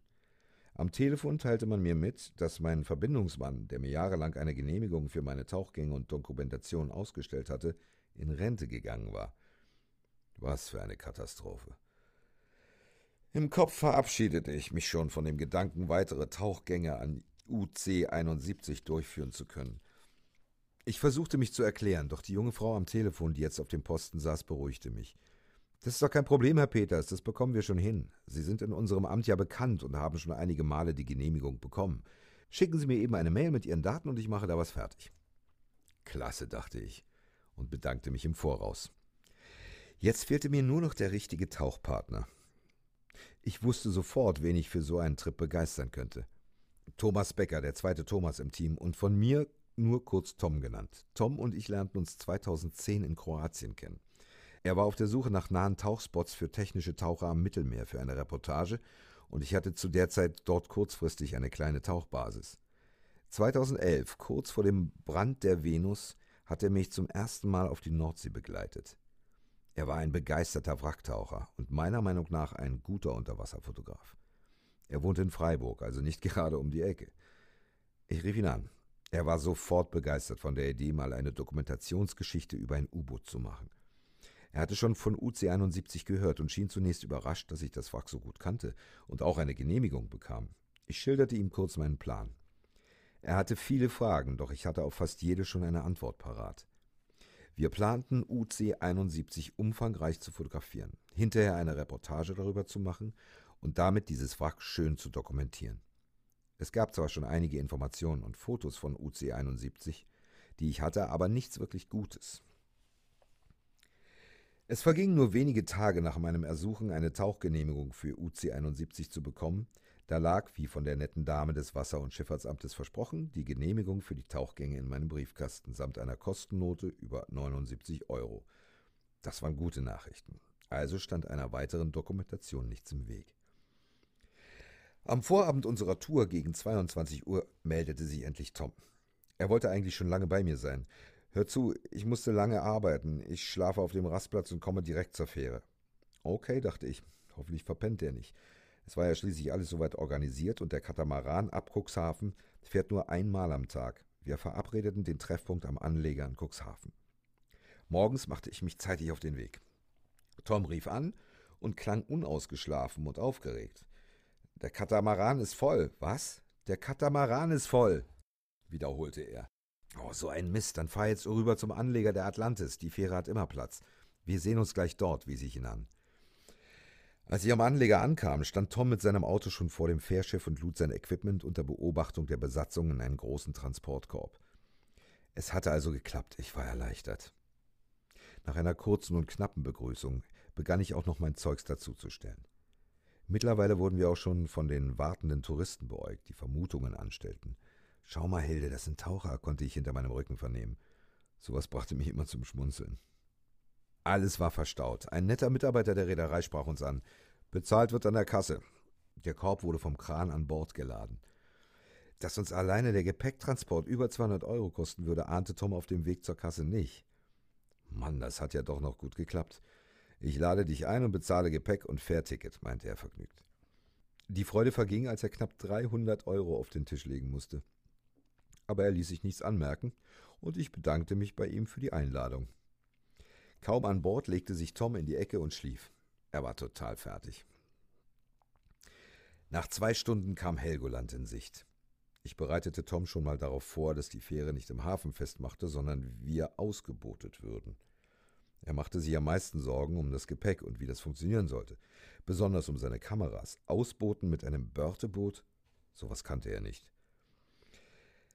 Am Anleger der Börteboote nahm uns Skipper Thomas samt Familie in Empfang. Nach einer kurzen Begrüßung kam auf meine Frage, um wie viel Uhr wir denn rausfahren könnten, nur ein kurzes Heute wird nicht mehr getaucht, kommt erst mal an und euer Gepäck fehlt ja auch noch.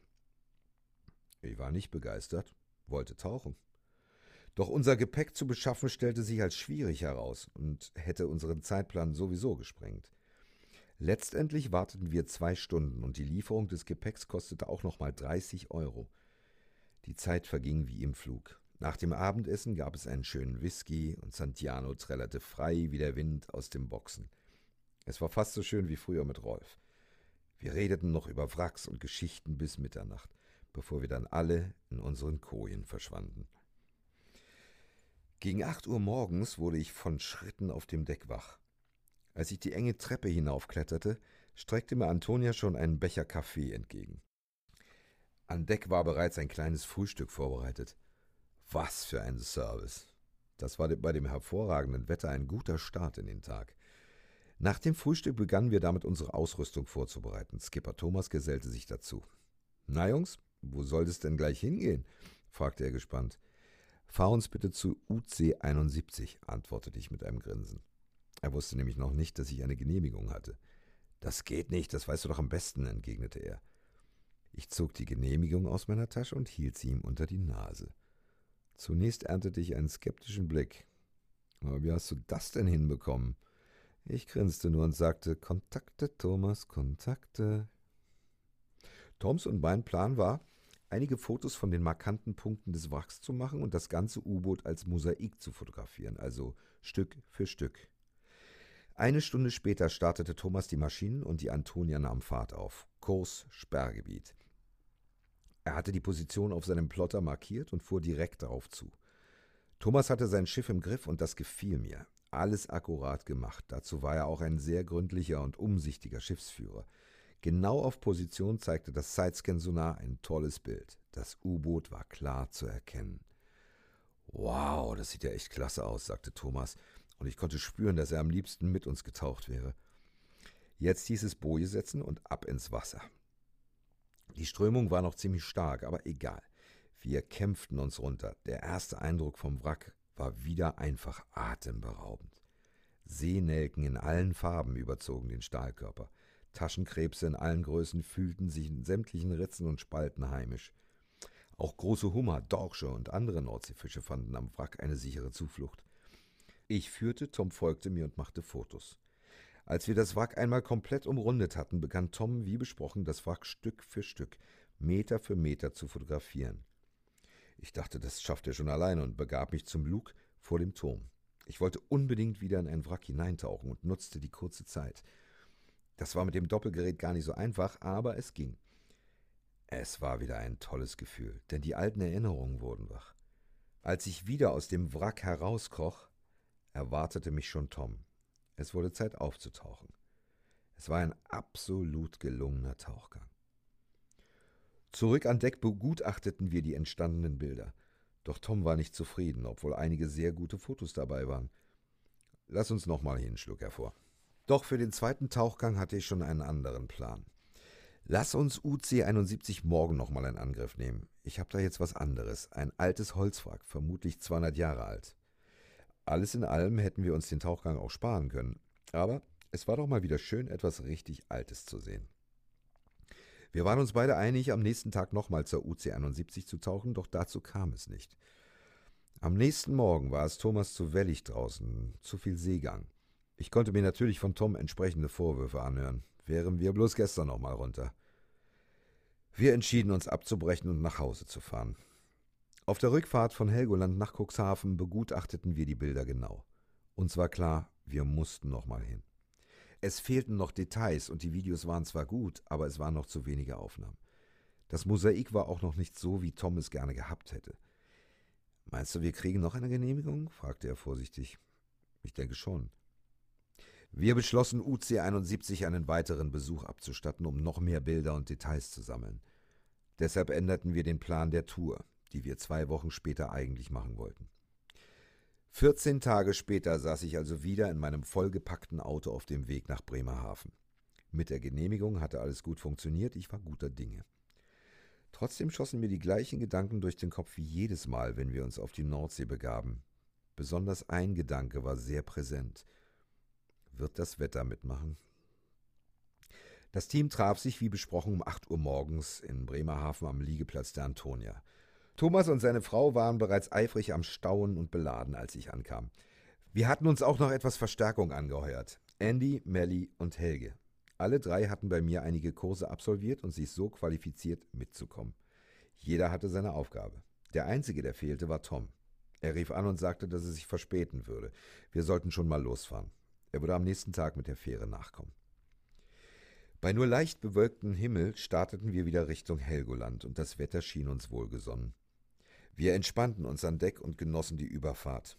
Der Seegang war zum Glück kaum nennenswert und somit blieben auch alle von der Seekrankheit verschont. Die allgegenwärtigen Möwen begleiteten unsere Fahrt. Es war einfach herrlich. Das war ein Gefühl von Freiheit. Unser Ziel der nächsten Tage war nicht nur das Wrack von UC-71 zu betauchen, sondern auch wieder viele Fotos zu machen und Videomaterial zu sammeln, die Schäden zu vermessen und sämtliche Veränderungen zu protokollieren. Am nächsten Morgen bereitete sich unser Team auf den Tauchgang vor. Thomas fuhr das Schiff, Antonia half den Tauchern an Deck. Wir nahmen Kurs auf das Wrack. Und als unser Schiff die Position erreicht hatte, wurde auch wie gewohnt die Markierungsboje mit dem Grundgewicht gesetzt. Skipper Thomas wollte nicht riskieren, seinen Anker zu verlieren, falls dieser sich im Wrack verhaken sollte. Deshalb verzichtete er wieder auf den Anker wie immer. Andy und Melly hatten die Aufgabe, eine Leine entlang des Wracks zu legen und später eine Orientierungshilfe für die Mosaikfotografie zu haben und die Beschädigungen im Bugbereich zu vermessen. Helge und ich wollten schon mal ein paar Videoaufnahmen der markantesten Stellen machen. Alles lief perfekt, ein guter Start. Nach der Rückkehr in den Hafen passierte dann etwas, das die ganze Expedition prägen sollte. Der Generator fiel aus. Und somit konnten die Tauchflaschen nicht wieder mit dem Kompressor gefüllt werden. Ohne Luft in den Flaschen gab es keine Tauchgänge. Doch Andy und Thomas fiel eine Lösung ein und sie stellten von Land aus eine provisorische Stromversorgung her. Allerdings konnte dies nur eine Übergangslösung bleiben.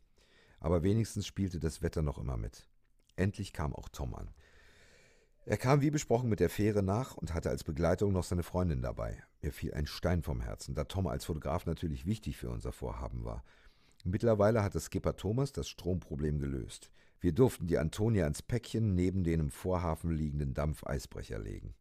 Wir konnten nicht nur den Stromanschluss für unseren Kompressor benutzen, sondern wurden auch mit der einen oder anderen Kanne Kaffee verwöhnt. Für die an Bord des Schiffes befindliche Reisegruppe aus Sachsen waren wir wohl auch eine willkommene und spannende Abwechslung. Am Samstagmorgen nach dem routinemäßig verlaufenden ersten Tauchgang wurde beim Aussteigen der ersten Taucher die Tauchleiter derart beschädigt, dass sie weder reparabel noch weiter benutzbar war. Schon die zweite Panne.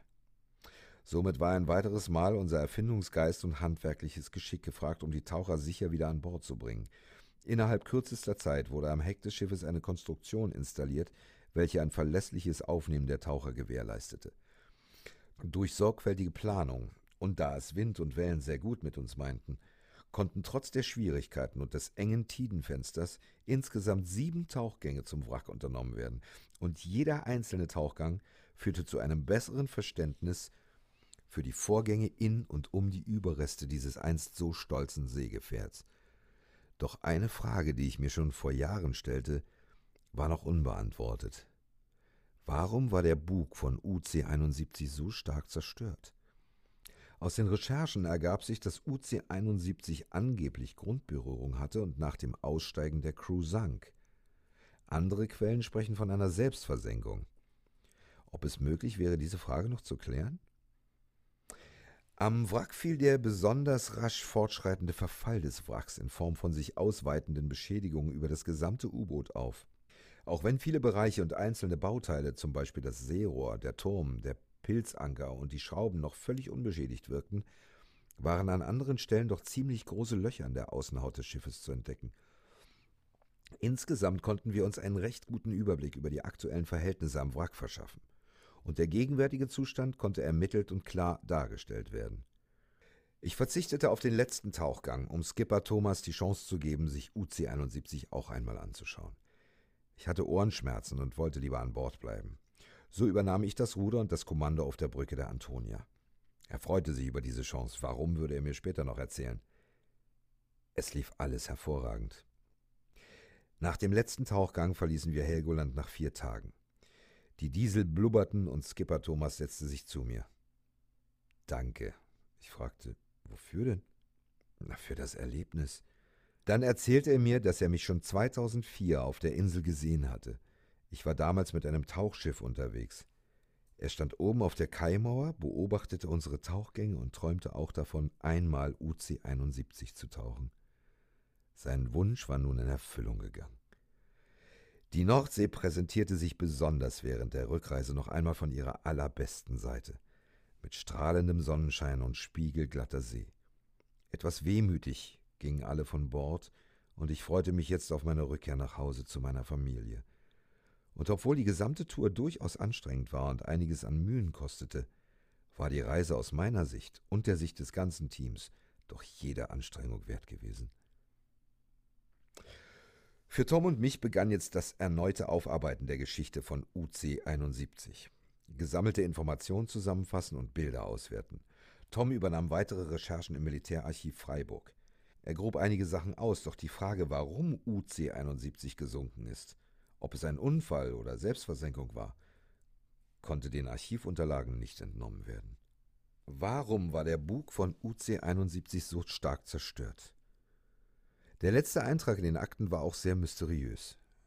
Es ist schon spannend, wenn ein bekanntes Wrack noch Fragen aufwirft. Schon bald begannen wir mit der Planung einer neuen Tour. Diese sollte letzte Tauchgänge zu UC-71 und die Identifizierung eines noch unbekannten U-Bootes kombinieren, denn neben UC-71 gab es noch ein Dutzend U-Boot-Wracks in der deutschen Bucht und einige hielten ihre Identität noch immer geheim. Mission Big Fish nach fast einem Jahr Planung dieses Projektes hatte das Warten Mitte August endlich ein Ende. Ich hatte alles organisiert. Unser kleines Team von acht Mann aus dem vergangenen Jahr war auf 20 Mann angewachsen. Das erforderte schon mal zwei Schiffe. Zusätzlich zur Antonia konnte ich Bernd, einen Bekannten mit seinem 17-Meter-Kutter der Ägier, für die Aktion gewinnen. Bernd hatte sein Schiff noch nicht lange, aber es sah auf den ersten Blick ganz gut aus. Ich dachte, wenn er sich damit nach Helgoland traut, scheint es ja in Ordnung zu sein. Er war ein netter, freundlicher, hilfsbereiter Kerl.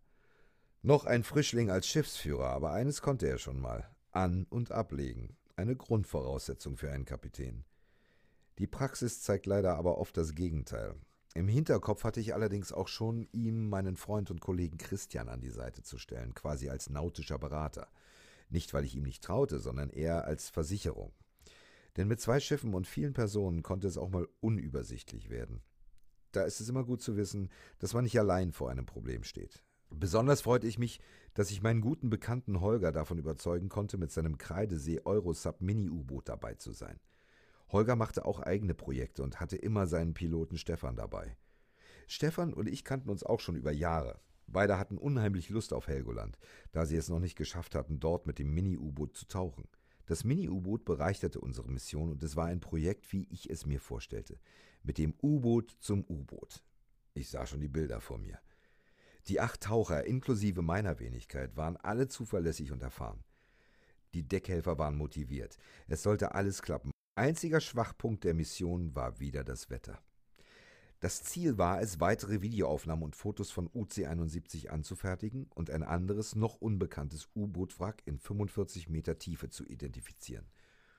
Es sollte für mich auch der letzte Tauchgang zu UC-71 werden, denn ich wollte dieses Thema der Dokumentation endgültig abschließen und diese Fragen noch klären. Ließen sich die letzten Minuten des Bootes rekonstruieren? War es ein Unfall oder doch Selbstversenkung? Mit zwei Schiffen, einem Mini-U-Boot und einer Crew von 20 Mann, davon acht Taucher, wollten wir aufbrechen, um ein Geheimnis zu lüften und vielleicht ein Rätsel zu lösen. Wir hätten auch mit vier Schiffen fahren können, so viele Leute wollten unbedingt mit. Das ist das Problem, man muss sich entscheiden und mit acht Tauchern waren wir einfach genug, zumal der Platz, den ein Taucher benötigt hätte, durch Journalisten und Kameraleute belegt war. Ich wollte auch vermeiden, dass es zu unübersichtlich wurde. Es war am Donnerstag, den 15. August. Ich war gerade einmal 24 Stunden wieder zu Hause von einem kurzen Ausflug ans Mittelmeer. Der Blick aus dem Fenster am Morgen sah schon mal vielversprechend aus. Der Himmel war blau, kein einziges Wölkchen war zu sehen. Ich checkte kurz die Wetterdaten im Internet, die mich auf den Boden zurückholten. Am Montag, dem geplanten Rückfahrttermin, sah es böse aus. Es gab aber kein Zurück.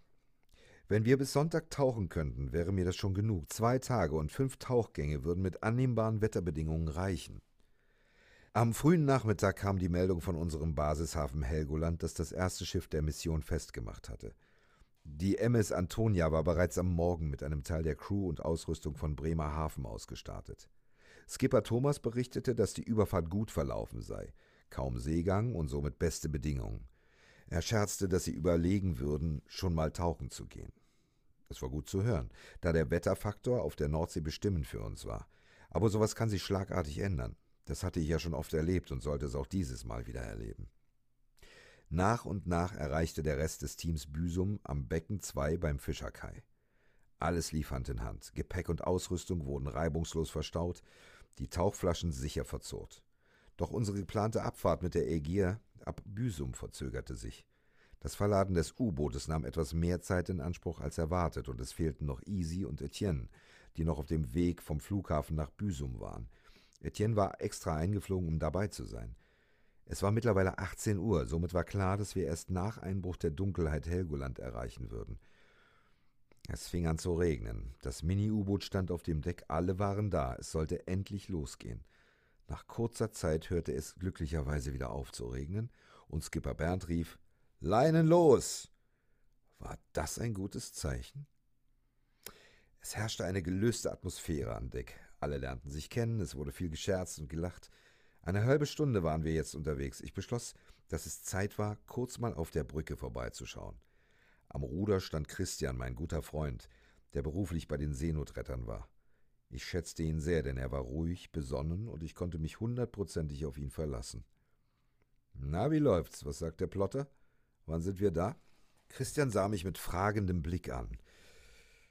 Wenn du mir sagst, wo ich einen Plotter finde, dann gebe ich das ein. Wie? Und sag mir nicht, der Eimer hier hat kein Navi. Nö, sieht nicht so aus. Hier ist ein Radar, ein Echolot, alles vom Feinsten und zwei GPS-Geräte, aber vom Plotter keine Spur und Seekarten habe ich auch noch nicht gesehen. Ich rief raus: Bernd, wo ist der Plotter? Die Antwort kam schnell: Habe ich nicht. Ich fragte nach den Seekarten: Auf dem Kartentisch. Es war ja nicht so, dass wir ohne Plotter nicht fahren konnten, wir waren schließlich ausgebildete Kapitäne. Doch an diese technischen Annehmlichkeiten hatte man sich gewöhnt. Und das, was Bernd als Seekarte bezeichnete, war ein alter Fetzen und mir als Nautiker sträubten sich die Haare. Da könnte man ja besser mit einem Schellatlas zur See fahren, fluchte ich. Doch ich hatte von Anfang an immer wieder betont, dass ich mit der Schiffsführung nichts zu tun habe, sondern mich auf das Tauchen konzentrieren wollte. Aber man kommt ja nicht aus seiner Haut. Kurz vor dem Dunkelwerden passierten wir die Ansteuerungstonne Norderpiep. Helgoland 270 Grad. Wenn alles gut geht, brauchen wir noch zwei Stunden, sagte ich. Christian nickte. Wir würden das hinbekommen. Wir hatten ja auch keine andere Möglichkeit. Kurs abstecken, kontrollieren, wie gelernt. Der Wellengang aus Südwesten kommend hatte sich schon auf gute anderthalb Meter aufgebaut. Bernd hatte mal wieder das Ruder übernommen. Das Schiff stampfte durch die Wellen. Wasser lief übers Deck. Die Crew hatte sich verteilt. Einige saßen hinter dem Steuerstand in der kleinen Back.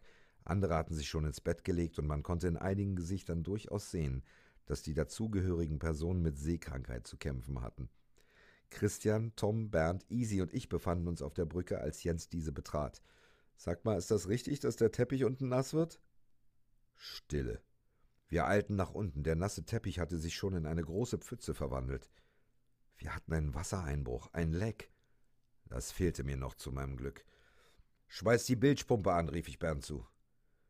Die habe ich noch nicht eingebaut, kam als Antwort. Aber du hast eine, fragte ich mal vorsichtig nach. Ja, ich kümmere mich drum, rief Bernd. Ich machte mir derweil Gedanken, ob es nicht besser sei, umzudrehen.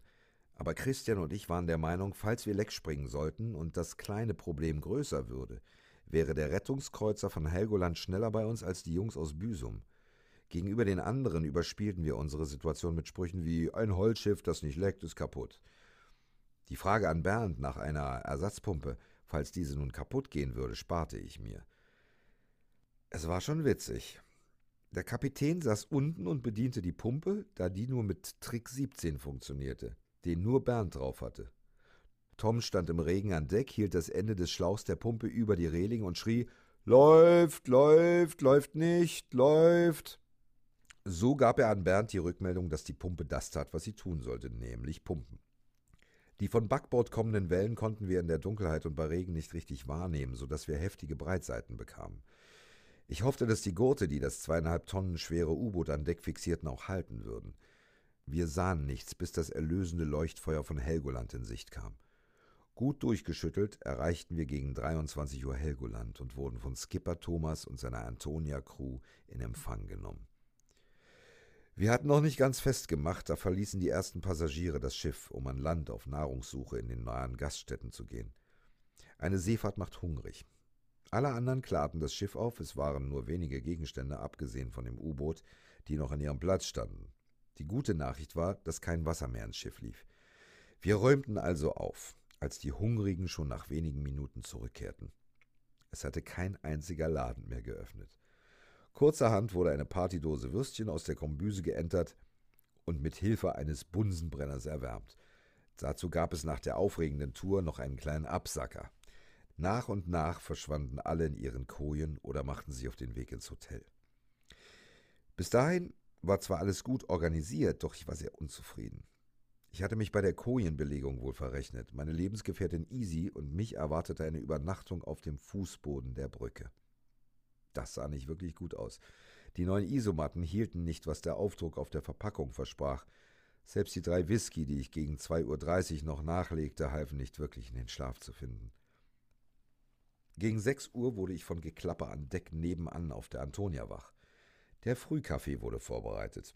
Ich fühlte mich, als hätte ich auf Beton geschlafen, wobei von Schlafen nicht wirklich die Rede sein konnte. Ich stellte mir die Frage, was machst du hier eigentlich? Ich konnte mich nicht erinnern, wann ich das letzte Mal auf dem Boden geschlafen hatte. Mir tat jeder Knochen einzeln weh. Ich war ja nun auch keine zwanzig mehr. Kommende Nacht schlafen wir auch im Hotel. Ich bin zu alt für den Scheiß, maulte ich rum. Mit einem Thermobecher voller Kaffee machten wir uns auf den Weg zur Kaimauer, um einen Blick auf die See zu werfen. Thomas und ich stellten Seegang mit weißen Wellenkämmen fest. Ein bis teilweise zwei Meter. Die erste Enttäuschung setzte ein. Der Seegang war einfach zu stark für einen sicheren Tauchgang am Morgen. Dazu kam Wind aus Südwest. Das Wetter spielte uns mal wieder übel mit. Es war natürlich für alle ernüchternd, aber der eine oder andere schien doch dankbar, nicht frühmorgens ins Wasser zu müssen, mangels Schlaf in der Nacht aufgrund von mysteriösen Schnarchern an Bord beider Schiffe. Am Vormittag wurde das Mini-U-Boot plangemäß mit Hilfe der DGZRS-Besatzung des Rettungskreuzers Hermann Marwede entladen. Die Seenotretter waren immer sehr hilfsbereit, so auch dieses Mal. Jeder zückte die Kamera oder das Handy, denn sowas hatte man hier noch nicht gesehen. Ein U-Boot am Kran eines Seenotrettungskreuzers hängend. Holger und Stefan testeten im Hafen auch alles, was auch für einen Auflauf von schaulustigen und staunenden Touristen sorgte. Gegen Mittag beruhigte sich der Wellengang ein wenig. Es wurde beraten, ob wir die Mittagstide für einen Tauchgang nutzen könnten. Ich wollte eine aufkommende Diskussion gleich unterbinden. Wir probieren das jetzt. Ich habe schon schlechteres Wetter erlebt und bin noch getaucht. Ein Meter See, das geht. Skipper Thomas nickte. Die Aufgaben wurden kurz besprochen. Die Antonia sollte das Wrack orten und die Taucher absetzen. Die Egier sollte folgen und das U-Boot bis zur Position schleppen. Es war jetzt noch eine Stunde Zeit, um die letzten Vorbereitungen zu treffen. Jetzt macht jeder nochmal Pipi und dann treffen wir uns hier zum Briefing, rief ich. Alle versammelten sich pünktlich an Deck. Skipper Thomas hatte mit seinen Kindern schon im vergangenen Winter ein Lego-Modell der UC-71 gebaut. Es war schon sehr gelungen, wie ich fand, perfekt für ein Briefing. Nebenbei bemerkt war das auch mit knapp 30 Minuten das längste Briefing, das ich jemals gehalten hatte. Ich wollte absolut sicher gehen. Ich hatte mich entschieden, während des ersten Tauchgangs an Bord der Antonia zu bleiben und so den ersten Taucheinsatz zu koordinieren. Tom und Etienne sollten Fotos vom Bugbereich machen und das Wrack nochmal von vorn bis achtern filmen. Der lange Andreas, neu im Team, hatte die Aufgabe, eine weitere Leine zu spannen, um die geplante Mosaikfotografie vorzubereiten. Doch Jens hatte den wichtigsten Auftrag. Er sollte in das Wrack tauchen und versuchen, die Flutventile zu finden und das Ganze mit einer 3D-Kamera zu filmen. Wenn er sie finden würde, könnten wir anhand der Stellung nachweisen, ob sie geöffnet oder geschlossen waren. Für Holger und seinen U-Boot-Piloten Stefan sollte es auch der erste Tauchgang werden. Die Tests waren ja gut verlaufen. Die Ägir sollte das Mutterschiff für das U-Boot sein und es schleppen. Alle waren gespannt, was sie jetzt erwartete. Kurz nach Verlassen des Vorhafens wurde die Antonia durchgeschüttelt. Einen Meter hoch waren die Wellen, die gegen das Schiff schlugen. Thomas versuchte, das Schiff durch verschiedene Manöver zu stabilisieren. Als sogar eine Welle über das Achterdeck ging, sorgte dies bei Bootsmann Kramer für nasse Füße. Die Taucher waren ganz cool, sie saßen auch stabil auf den Bänken. Doch bei den zwei Deckshänden und den Kameramännern sah das anders aus. Teilweise krampfhaft hielten sie sich fest. Als ich das sah, sagte ich zu Thomas, Schau mal, Seemannsbeine haben die nicht, und grinste. Die nächste Welle schlug gegen das Schiff. Dass es wieder eine größere war, konnten wir dem Klang der Schiffsglocke entnehmen. Die Position von UC-71 war nicht mehr weit.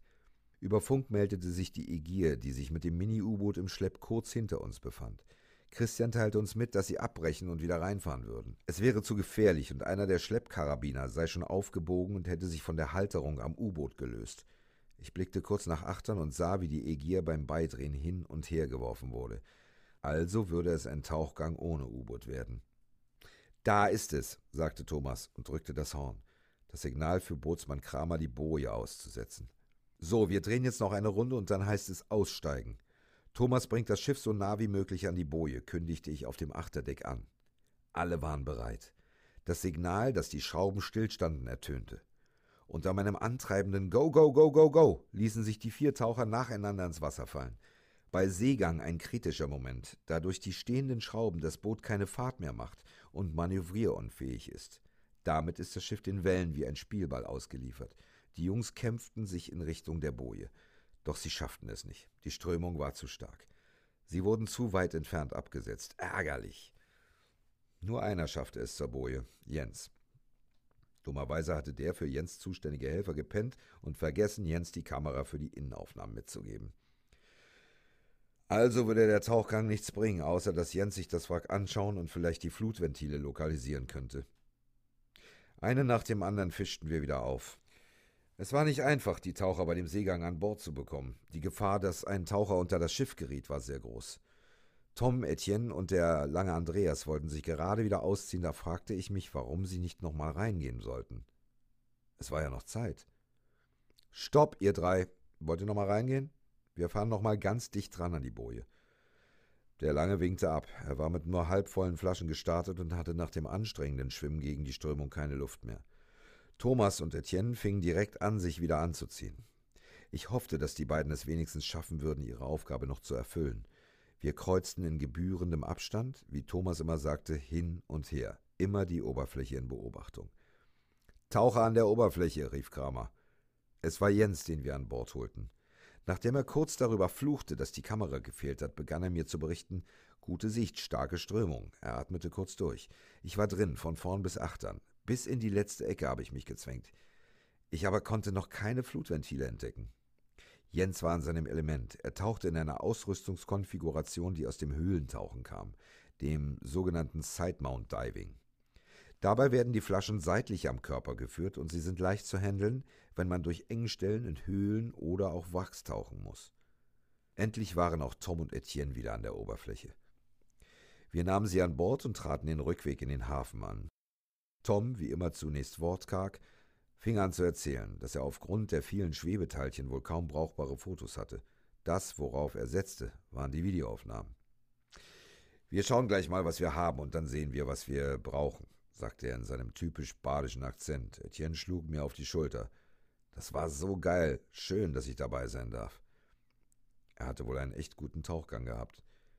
Beim Sichten der Bilder war es so, wie Tom befürchtet hatte. Fast alle Bilder waren nicht zu gebrauchen, aber die Videoaufnahmen waren perfekt. Jedenfalls konnte man bei den Bedingungen nicht mehr rausholen. Wir planten, die noch benötigten Bilder dann beim nächsten Tauchgang zu machen. Gegen späten Nachmittag war der zweite Tauchgang angesetzt. Für Holger und sein Mini-U-Boot waren die Bedingungen immer noch zu schlecht. Das tat mir nicht für ihn leid, sondern auch für uns, denn ich hatte dieses Bild im Kopf mit dem U-Boot zum U-Boot. Letzter Tauchgang an UC 71, Männer. Morgen wird es ernst, begann ich das zweite Briefing. Die Aufgaben, die noch zu erledigen waren, hatten sich nicht großartig verändert. Jeder wusste, was er zu tun hatte. Thomas sprach mich an. Sag mal, spricht was dagegen, wenn ich mit reingehe? Kramer fährt das Schiff. Er wollte die letzte Chance ergreifen, noch einen Tauchgang zur UC 71 mitzumachen. Ich nickte. Ich gönnte es ihm, denn ich kannte das Gefühl, an Bord zu stehen, wenn andere tauchten. Aber jeder hat seine Aufgabe, das war nun mal so. Der Tauchgang verlief anders als von mir erwartet perfekt. Etienne und ich waren mit Scootern unterwegs und konnten uns so sehr schnell am Wrack bewegen. Wir kamen an der Luke im Bugbereich vorbei. Ich schaute hinein und dachte, schade, schon belegt, denn ich sah Jens im Wrack, der filmte. So musste ich darauf verzichten, ein letztes Mal in das Wrack hineinzukriechen. Auf der Rückfahrt in den Hafen war gute Stimmung an Bord. Jens hatte aber noch schlechte Nachrichten. Ich habe die Flutventile nicht gefunden. Da ist viel zu viel Kruste und Sediment überall drauf. Tut mir leid. Ja, kein Problem, wir haben es versucht, antwortete ich. Doch tolle Innenaufnahmen hast du gemacht, fügte ich hinzu. Super. Wir hatten jetzt genug Fotos, Videos, Skizzen und Details, so wie ich es mir vorgestellt hatte. Das konnte schon als Erfolg betrachtet werden. Das Team war motiviert für den nächsten Tag und das unbekannte Wrack. Das Wetter machte zumindest den Anschein, als hätten wir eine Chance. Eine kleine, aber eine Chance. Der Tag war anstrengend, alle waren ziemlich erschöpft. Ich freute mich nach 30 Stunden auf das Hotel, eine Dusche, etwas zu essen und ein weiches Bett. Samstagmorgen, 5 Uhr, mein Wecker klingelte. Das erste, was ich hörte, war der Wind, der durch das offene Fenster pfiff. Es war sehr windig draußen, das spürte ich schon. Es war Zeit, Skipper Thomas anzurufen und nach der Lage im Hafen zu fragen. Wir stehen hier an der westlichen Seite der Insel, konnte ich gerade so neben furchtbaren Windgeräuschen verstehen. Hier geht gar nichts, viel zu viel Welle, UC 71 nicht und draußen das andere Wach schon gar nicht. Okay, dann treffen wir uns um 8.30 Uhr an Bord und schnacken dann, beendete ich das Gespräch. Ich schickte erstmal eine Rund-SMS an alle, die nicht auf den Schiffen untergebracht waren. Treffen 8.30 Uhr, schlechtes Wetter. Es war doch wie verhext. Wieder bestimmten Wetter und Seegang unseren Zeitplan. Es war zum Verzweifeln und ich hatte schon so eine Ahnung, dass wir es wohl nicht zu dem noch unbekannten U-Boot-Wrack schaffen würden. Die allgemeine Stimmung war am Boden. Nach dem Frühstück nutzten wir trotzdem die Zeit für Testtauchgänge mit dem Mini-U-Boot im Vorhafen. Dafür hatten wir beim Hafenmeister natürlich die Genehmigung eingeholt. Einfach so durfte man hier nicht tauchen, es war sogar verboten. Doch der Vorhafen war geschützt und perfekt, um unsere Vollgesichtsmasken mit Sprechfunk auszuprobieren und Kommunikation und Teamwork zu trainieren. Es lief alles gut. Gegen Mittag kamen Thomas und Bernd auf mich zu. Beide hatten schon den Ausdruck der Ernüchterung in den Augen. Andi, wir müssen uns mal dringend besprechen, fing Thomas an. Bernd und ich haben eben das Wetter gecheckt. Da kommt was über Nacht auf uns zu. Wir wollen heute noch nach Hause sonst sitzen wir ab morgen Mittag hier fest.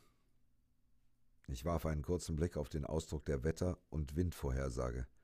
In der Tat war ein drehendes Sturmtief aus Nordwest unterwegs. Ich konnte verstehen, dass die beiden Kapitäne ihre Schiffe bis zum Abend wieder in den sicheren Heimathäfen haben wollten. Okay. Da kann man wohl nichts machen, meinte ich. Aber Thomas, bitte gib uns noch einen Tauchgang für 30 Minuten an UC 71.